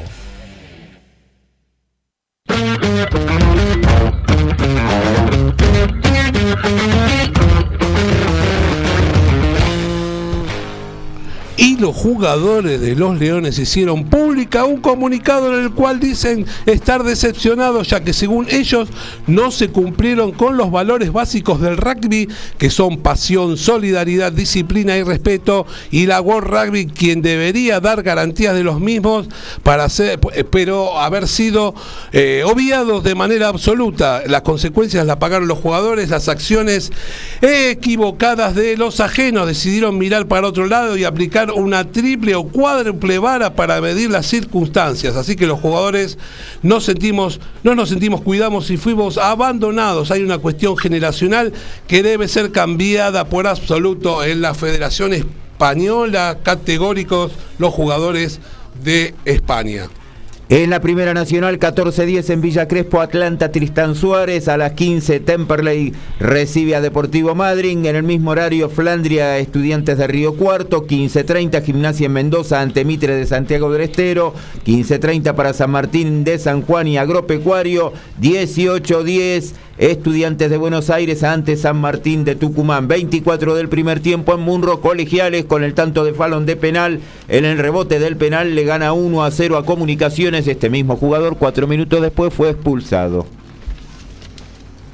Vamos a hablar un poquito de UFC. En la velada de anoche, el molo Juan Pablo González venció por decisión dividida al mexicano Uriel Cosio. Las tarjetas 30-27, 28-29 y 29-28 en un combate realmente espectacular. Ya tenemos sorteo en el ATP 500 de Hamburgo. Sebastián Baez debutará ante el serbio Filip Krajinovic y de ganar podría llegar a enfrentar a Carlitos Alcaraz en la segunda ronda.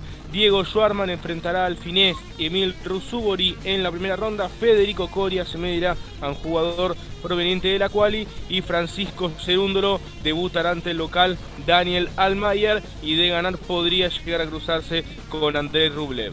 Se está desarrollando en Oregon el Campeonato Mundial de Atletismo, uno icónico, eh, de las etapas eh, que bueno, tiene más preponderancia a nivel mundial.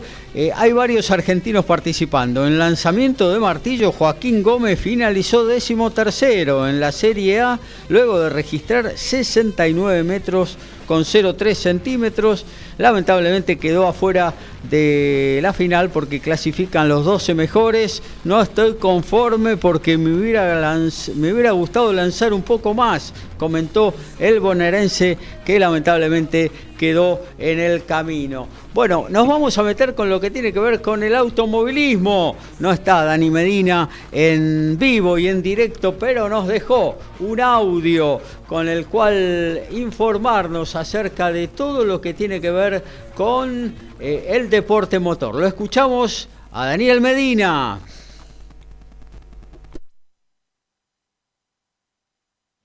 Y en automovilismo tenemos el TCR Sudamérica, que será la primera de las dos carreras en Uruguay y promete todo lo que tenés que saber acerca de esta carrera, que al igual que en Goiânia, el TCR Sudamérica contará con el formato tradicional de dos carreras por fin de semana. Ambas se disputarán el día domingo y la segunda de ellas será con la grilla invertida de los primeros 10 de clasificación de hoy, el día de hoy, día sábado. El TCR Sudamérica visita por segunda vez este circuito que se encuentra al noreste de la ciudad de Rivera, Uruguay, y Santana do Livramento, Brasil, prácticamente en el límite de las dos naciones. El trazado es de 3.080 metros, cuenta con 15 curvas, tiene sectores rápidos y algunos desniveles que lo hacen en realidad muy atractivo para el, manejo. En cuanto a los equipos, este fin de semana será el debut de Guilherme Reis, el brasileño, en el Peugeot 308 TCR del PMO Racing, equipo argentino, luego de dejar el Audi RS3 que disputó, eh, con que disputó las primeras tres fechas del campeonato. Otra novedad es la incorporación de los uruguayos Rodrigo Aramendia y Hernán Giuria a las Alfa Romeo del Propcar Racing. El campeonato en este momento es liderado, como ya lo dijimos la semana pasada, por el Lingnan Co número 7 de Fabricio Pesini, el puntano, con 223 puntos, seguido por el Cupra 77 del brasileño Rafael Reis, con 200, apenas 23 puntos de diferencia, y el Lingnan Co también del argentino Manuel Zapac, con 167 puntos. Hoy sábado 16 de julio, entre 12.50 casi al finalizar la edición de Código Deportivo y 13 y 10 es la Quali 1. A las 13.20 hasta las 13.30 la Quali 2. Mañana domingo 17 de julio a las 9.40 será la largada de la carrera 1, 18 vueltas o 30 minutos. Y a las 13.15 eh, la eh, final de la carrera 2 que será a 22 vueltas o 35 minutos. En la lista de inscritos ya nombramos los que, los que van a ver, pero hay un interesante parque que se sigue este, manteniendo, que serán de 18 autos, en los cuales se destacan los del argentino Juan Ángel Rosso con el Honda Civic FK7 de la Escuadra Martino y los eh, puntanos Fabricio Pesini y Manuel Zapac, como dijimos, con los Linanco del PMO eh, Motorsport. En el PMO Racing, Juan Manuel Casena Enrique Maglioni y Franco Farina, el santiagueño, correrán con los Peugeot 308 GTI TCR en esta nueva edición del TCR sudamericano que realmente es una gran categoría. Y sí, esta categoría precisamente tuvo ayer, en el día de ayer, el primer entrenamiento, el, shakedown y la primera práctica bajo una difícil condición de pista que puede llegar a mantenerse en el día de hoy y en el día de mañana en la República Oriental del Uruguay. Una constante llovizna en el autódromo Eduardo Cabrera este, fue escenario de, eh, en el escenario de la cuarta fecha para que Juan Ángel Rosso, que lo habíamos nombrado como uno de los argentinos que disputa con el equipo, con el auto Honda, logró ser la referencia en el trazado uruguayo al imponerse en la primera práctica, ¿eh? con su Honda Civic de la escuadra Martino, el cordobés empleó un tiempo de 1 minuto 25 segundos 39 centésimas para dejar segundo al brasileño Rafael Reis ¿eh? a un segundo 18. Estamos hablando, hay mucha diferencia, pero recordemos que estaba la lluvia. Tercero a Fabricio Pesini, el puntero del campeonato con Lina a un segundo y medio, que arriba como puntero, obvio. Completaron las 10 primeras posiciones Manuel Zapac, Juan Manuel Casela, Rodrigo Aramendia, Pedro Aiza, Alceu Feldman, último ganador en Goiânia, Vía Figueredo, la, mujer que es este, ídola en Brasil, y Fabio Casagrande. Eh, la sesión por la lluvia, y en realidad fue una llovizna intensa, se vio neutralizada en tres oportunidades. Y lo más importante en la Argentina será este, este, fin de semana, hoy y mañana, por supuesto, el turismo carretera, ¿eh? con el gran regreso a la tierra misionera, la tierra colorada. ¿eh? Eh, será el, gran regreso, aparte dentro de la categoría, es el de Iván Ramos con su Dodge. En tanto, las bajas son de Diego Di Carlo no tiene listo su motor. Y los torinos, sorprendentemente de Lionel Ugalde y Arten Londero, que acortaron la grilla del fin de semana en, el TC argentino y que van a ser la grilla más eh, corta, más eh, con menos autos desde que se inició esta temporada 2022. 45 este, anotados. Este, los torinos serán mayoría con 13, aunque empatados con Ford, que también son 13. Luego hay 10 Chevrolet, 7 representantes de Dodge y por supuesto de los dos Toyota Camry. Eh, eh, lo que se, sí representa, ya lo habíamos mencionado, el, fervor que tiene en tierra misionera el turismo carretera, que el, eh, día jueves, anteayer, a partir de las 8 de la mañana, ya se, ya se abrió el, circuito al público en el Autódromo Rosamonte de Posada para que ingrese y pueda tener su lugar en la octava fecha del turismo carretera. Recordemos que está la categoría telorena del turismo pista. La lluvia se hace presente desde el miércoles, incluso hoy el entrenamiento va a ser con lluvia. ¿eh? el entrenamiento y la clasificación, mejor dicho, en horas de la tarde. La gente esperó sobre la avenida Juan Manuel Fangio junto a camiones de los equipos de competición. Estiman desde Automóvil Club Misiones que por venta anticipada de entradas, más la que puedan ser hoy, van a ser unas 45.000 personas que estarán en el circuito misionero. Junio. Los, este, el, cronograma para Posadas, hoy la clasificación del turismo carretera será de 16 y 16 horas por la tarde, obviamente, hasta las 16.46, casi 5 menos cuarto. Y mañana, domingo 17 de julio, las series a las 9.55, 10 y 20, 10.45, recuerden que son tres series, y la final, la gran final, a las 13.30 horas, de 13.30 a 14.20, final este, será 25 vueltas o 50 minutos en esta octava fecha del turismo carretera, la categoría más antigua del mundo automotor que hay.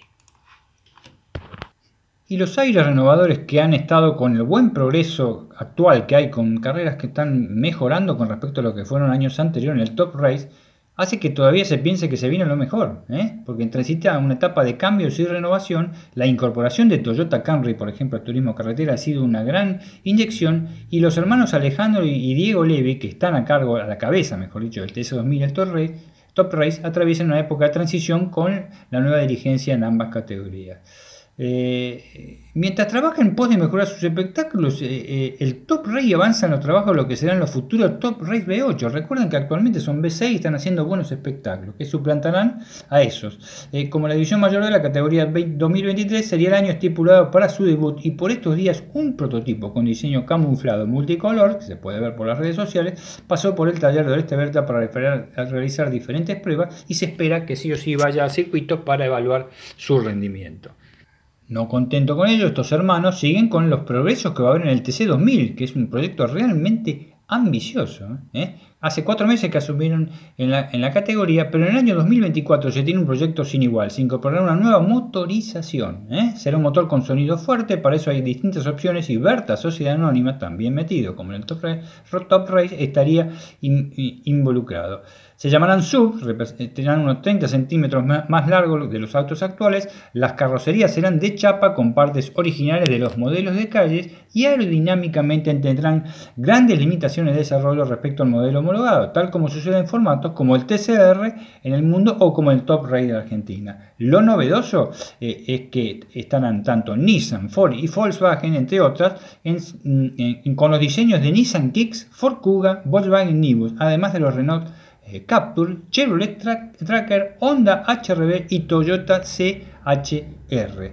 El BOP, balance por performance, será la herramienta para equiparar los rendimientos como el TCR, ¿no? o como se hace en el WEC, a través de aerodinámica y mapeo de motor. La intención de la dirigencia es presentar el proyecto definitivo a las terminales dentro de 15 días y, y se anunciará oficialmente en poco más de eh, un mes. En el campeonato 2023, el año que viene, debutarán los primeros modelos de SUV eh, en convivencia con los autos actuales, eh, con los motores turbo que se tienen actualmente y que se despedirán del TC2000 en la temporada 2024. Y en la parte internacional, la FIA tomará medidas estrictas con respecto a la barra antivuelco a partir de la próxima temporada de los, eh, los habitáculos de la Fórmula 1. Luego del impactante accidente del chino Wang, Yuzhou en Silverstone, tomó el toro por las astas y han hablado con los equipos en la cual tienen que este, reducir, mejor dicho, tratar de arreglar la norma que regula la ubicación de la jaula antivuelco que se rompió apenas se dio vuelta el auto y que no tiene que volver eh, a ocurrir. El test solo permite 25 milímetros de deformación. Eh, el, chino, con el Alfa Romeo, tuvo 18 milímetros y cualquier fallo estructural está limitado nada más, de acuerdo a las nuevas normas, a 100 milímetros por debajo de la parte de arriba de la estructura antihualco cuando se mide verticalmente. La seguridad es lo primero. Hasta ahora ha salido bien con los más grandes accidentes que hubo, en los últimos accidentes que hubo en la Fórmula 1 y por Estados Unidos y con destino, una, apuesta fuerte para un objetivo. La Fórmula Obvio hay un español que se viene con todo. Alex Palou, el último campeón de la IndyCar, cambia de equipo en el 2023 en la serie IndyCar. Deja el equipo de Chip Ganassi y firmó para McLaren con el objetivo claro de estar en la Fórmula 1. ¿eh?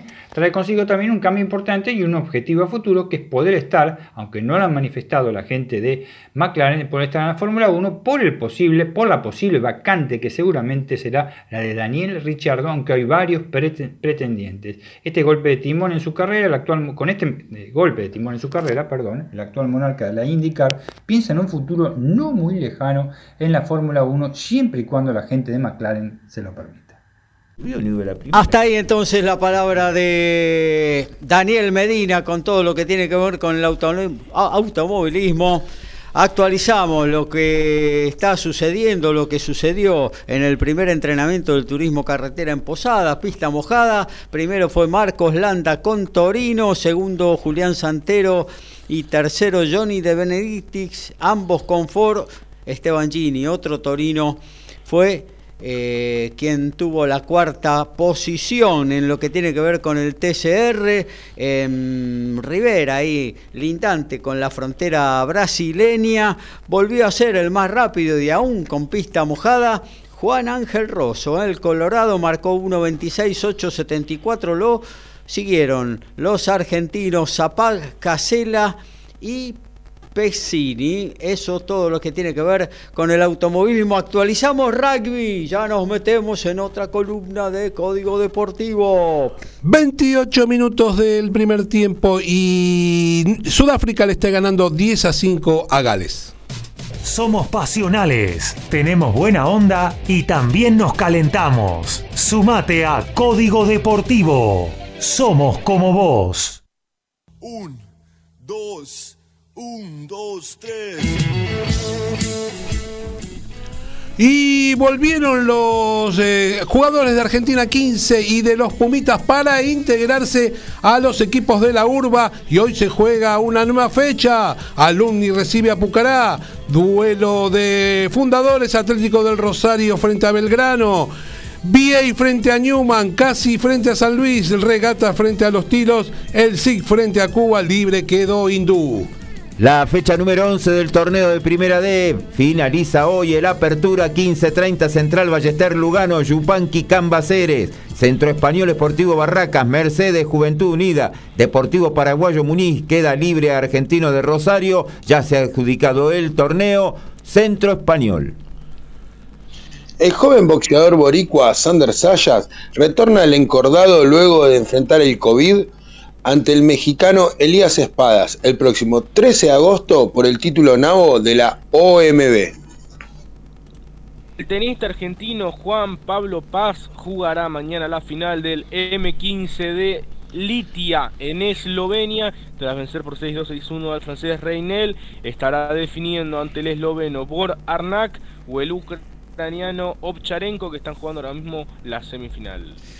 Carlos Layoy, que es el campeón o fue campeón Larti, perdón, Iberoamericano 2018 en salto en alto, logró su mejor registro de la temporada en Oregon en el Campeonato Mundial de Atletismo. Saltó 2.21 en la serie clasificatoria, aún así, y demostrando que lejos que estamos del mundo, eh, no pudo lograr su pase a la ronda final porque no superó los 2 metros 25 requeridos para esa instancia. Hoy, 14 14.35 ahí en Oregon, Belén Casetti, Carolina Lozano harán su debut en los 3.000 metros con obstáculos. Hablamos de básquetbol y Dani Medina nos mandó este audio. Y si de básquetbol estamos hablando, tenemos que empezar a hablar en la parte internacional con la Liga del Campeón del Mundo, la Liga Española, la Liga ACB Endesa. El Barcelona quiere derretir merengue. ¿Cómo es esto? Tras los malos resultados de la última temporada, los catalanes están haciendo cambio profundo en su plantel. Este martes pasado se anunció la llegada del serbio por dos temporadas. Estamos hablando del jugador del eh, Estrella Roja de Belgrado, Marcos Kalinic, eh, serbio de 30 años, 2,03 metros, que llega procedente del principal equipo de Serbia. Está considerado como uno de los mejores aleros europeos y su contrato será por dos temporadas. Promedio 12,6 puntos, 4 rebotes y 4 asistentes en 30 minutos de, de juegos hasta ahora en toda la Euroliga. ¿Eh? fue campeón del certamen continental en 2017 jugando para Fenerbahce de, de Turquía y suma más de 230 partidos en la competencia. Integra por supuesto el superplantel de Serbia para el Eurobasket que se disputará este, en unos días.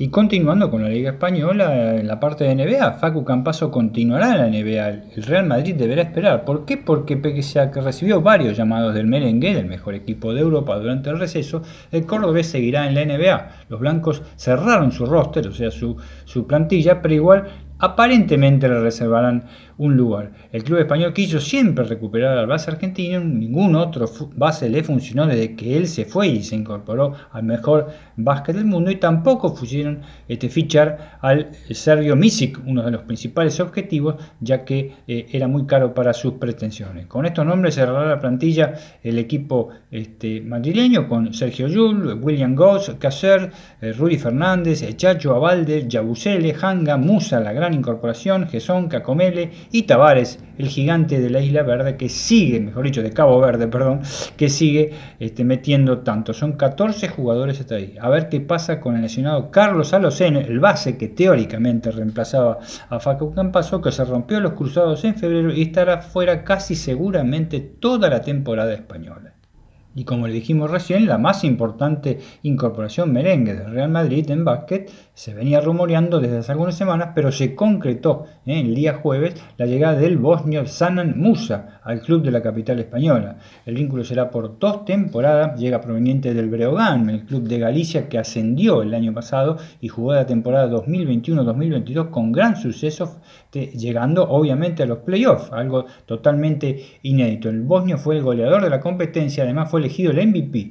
Terminó con un promedio de 20 puntos, 5 rebotes, 3 asistencias, una recuperación y 23 puntos de valoración, algo más que importante en un equipo como el Real Madrid. El alero que mide 2,05 metros, tiene 23 años de, eh, edad y tiene una larga trayectoria pese a la corta edad. ¿no? Este, debutó en Zagreb a los 15 años, siendo este, eh, en Serbia siendo bosnio. En el 2018 fue drafiado por Blocking Nets en la NBA en la posición 29, jugó dos temporadas y en el 2021 regresó Europa. Fue campeón de la Euroliga con el Anadolu Efes ¿eh? en el 2021 y luego partió a España para sumarse al Breogán. Como siempre, el poder del dinero madridista puede más y está conformando un gran plantel para su, enfrentar a su habitual rival, el Barcelona. Y en el maravilloso y a veces no tan comprensible mundo de la NBA, Denver y la migración a toda marcha. Recordemos que junto a Utah Jazz es uno de los conjuntos que están dispuestos a desprenderse de casi todos sus jugadores, excepto de su astro Nikola Josic. Circuló un rumor sobre la posible salida de un base del equipo de Malón que tiene muchas chances de jugar en el Vasconia de España. Ese base no sería este, Facu Campaso, sino que estamos hablando de eh, Marcus Howard nacido en Morristown, New Jersey, siempre integró el fondo de la rotación del equipo de Michael Malone y lo vinculan con el club de Vitoria que fue eliminado en las últimas semifinales de la Liga Endesa en manos del Real Madrid. Howard había visitado, eh, mejor dicho, vistió la camiseta del Denver desde el año 2020. ¿eh? Disputó el año en la temporada pasada 31 partidos con una discreta planilla de 4 puntos, medio rebote por partido, en un poco más de 5 minutos de cancha y tiene grandes chances de mudarse a Europa. Denver, aparte, sigue quitando fichas de su plantel. Ya lo hizo con Brian Forbes, Jean-Michel Green, Monte Morris y Bill Wharton, estos dos incluidos en un, traspaso fantástico por Kentavious Calden Pope e Schmidt de Indiana. Y en las últimas horas se confirmó, y esta sí es una sorpresa, que Austin Rivers abandona el equipo de Malone y su próximo destino será Minnesota Timberwolves, ya que firmó contrato por una temporada en esta agencia libre norteamericana. Y para finalizar la, fase internacional, que está totalmente parada por temporada, obviamente, eh, se viene la Eurobasket 2022, que es un mini mundialito ¿eh? y muchas polémicas también entre aparejadas. Tenemos que empezar como que Lituania jugará el Eurobasket con lo mejor que tiene, ¿eh? pese a las ausencias de Motejunas. El seleccionado que dije, Cassis Maxvis, presentó la lista para el torneo continental con tres figuras de la NBA. Esta competencia que se va a desarrollar, la Eurobasket, me estoy refiriendo, en Alemania, República Checa, Georgia e, e, Italia, está cada vez más cerca y se sumó un nuevo seleccionado que presentará sus figuras de la NBA. El entrenador lituano tiene para el certamen disponible la presencia de Domantas Sabonis y Jonas Valenciunas en el plantel, tremendos exponentes de la NBA de hace varios años. ¿eh? Será un torneo muy interesante, plagado de figuras. Eslovenia ya se mostró con Doncic y Dragic en su equipo. Giannis Antetokounmpo ya se entrena en la capital griega, Atenas, para representar a su país, mientras que Francia presentó una temible selección con Rudy Gobert y Van Fournier a la cabeza. Obviamente se le suma eh, Lituania, quien presenta lo mejor que tiene a disposición para mejorar el noveno lugar en edición 2017, donde cayó en octavo de final ante Grecia. Lituania compartirá el grupo B del próximo Eurobasket con Francia, Alemania, Bosnia-Herzegovina y Hungría. Otro que se las trae es los peninsulares, Italia. El equipo que dirige Gianmarco Proseco trabajará con 17 jugadores para afrontar el torneo continental en el cual integrarán la zona C con Grecia, Croacia, Ucrania, Gran Bretaña y Estonia. En la pasada edición, en 2017, los italianos finalizaron en la séptima posición. Danilo Gallinari, reciente fichaje de los Boston Celtics, recordamos que era jugador de los Cleveland, eh, encabeza la lista de la preselección. Además están los ex NBA Nicolo Mañón y Nicolo Melis, Simone Fontecchio, Achille Polonara y el joven base del Real Madrid grafiado por Minnesota Timberwolves, Mateo Españolo. Recordemos que los peninsulares que vienen subiendo año tras año ocuparon el quinto lugar en los juegos, últimos Juegos Olímpicos de Tokio. Y lo último para el es la gran polémica que hay en este momento en, Francia. ¿eh? La analización de eh, eh el jugador norteamericano, mejor dicho, que juega en, la Liga Norteamericana, en, en Philadelphia 76ers, y que es camerunés. ¿eh? Desde ya, el interno francés Fall, Mostafa Fall, de 30 años, una larga trayectoria, habló con la prensa e hizo mención a la reciente ciudadanía de Joel, que fue todo un escándalo en Estados Unidos, que aparte lo querían este, nacionalizar los Yankees, hizo ruido, mucho ruido, no está siendo bien visto por la gente de Francia, que tiene un terrible plantel.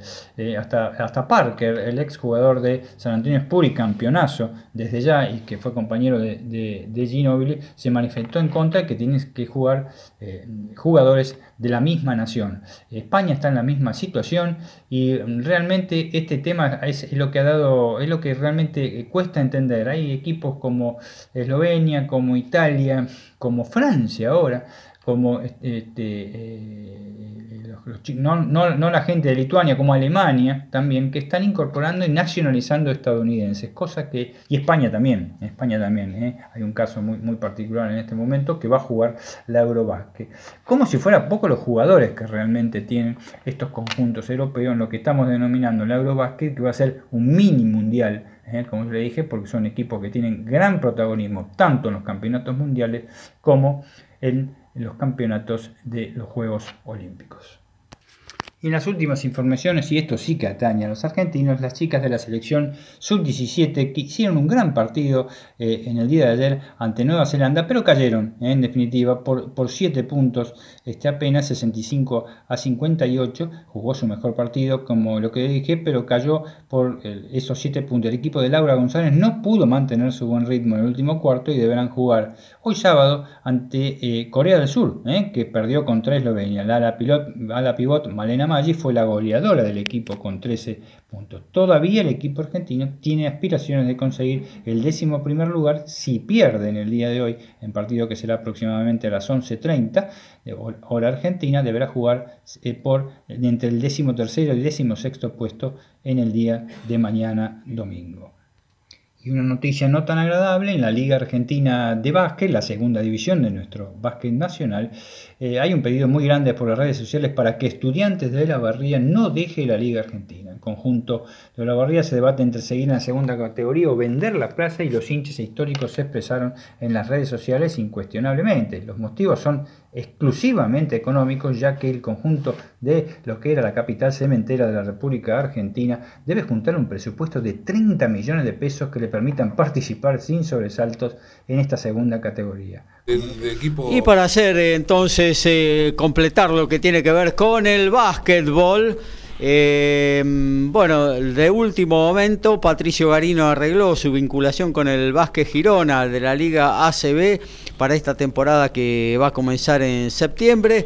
Y la gran noticia para los argentinos es que Nicolás Laprovito, el base de la selección nacional, finalmente refrendó su, su continuidad en el Barcelona por tres temporadas más. Nos metemos en lo que tiene que ver con la agenda, ¿eh? porque usted tiene que saber todo lo que va a suceder en el mundo del deporte y lo que puede ver eh, dentro de un ratito, aquí en la 142 de Código Deportivo.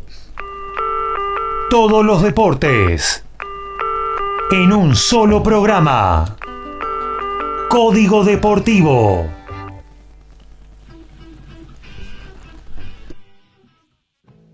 A las 3, en un ratito nada más, a las 13 y 40 por ESPN ESPN 3 podés ver el, el partido entre Buenos Aires y Newman. Más tarde, a las 16 horas, los chilenos se juegan la posibilidad de ir al Mundial. Lo podés ver frente a Estados Unidos por estar más. 16 y 10, el partido que queremos ver todos. Los Pumas ante 30.000 personas frente a Escocia ESPN. Y mañana domingo a las 19 horas, Uruguay-Rumania por estar más.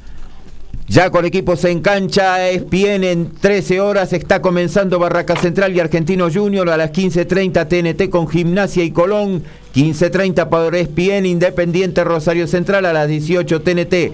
Newell's Old Boys Racing 20.30 ESPN con Boca Talleres. A las 14 y 10 TIC con Atlante y Tristán Suárez en el Nacional B. A las 18.10 la misma señal. Estudiantes de Buenos Aires, San Martín de Tucumán. 1505 la TV Pública Federal A, Sarmiento de Resistencia, Gimnasia y Tiro de Salta.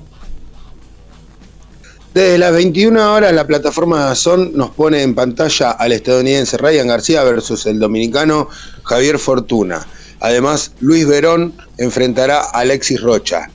22 horas, combate Space nos trae al cubano Daniel Matellón y al mexicano Iván García a 10 asaltos en la categoría mini mosca. 23 horas, eh, Walter Ezequiel Matisse Jr. versus el bonaerense Germán Peralta a 10 asaltos.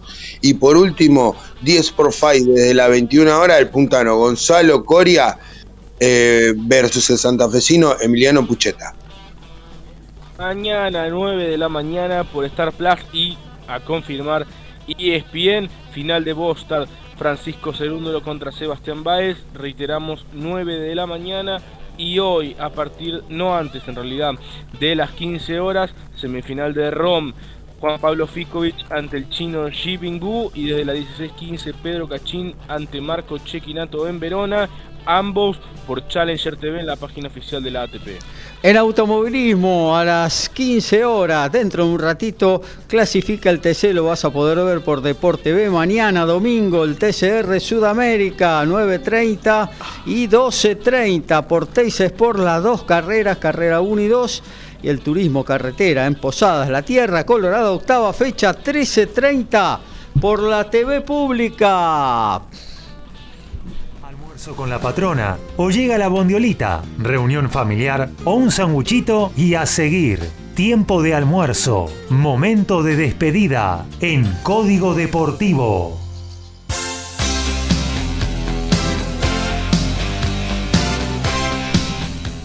Nos despedimos, ¿eh? nos reencontramos en lo que tiene que ver con el deporte el próximo miércoles 22 horas, mañana en MG Radio a las 14, perdón, a las 12. Más divertido en radio con Iris Jaramillo y gran equipo.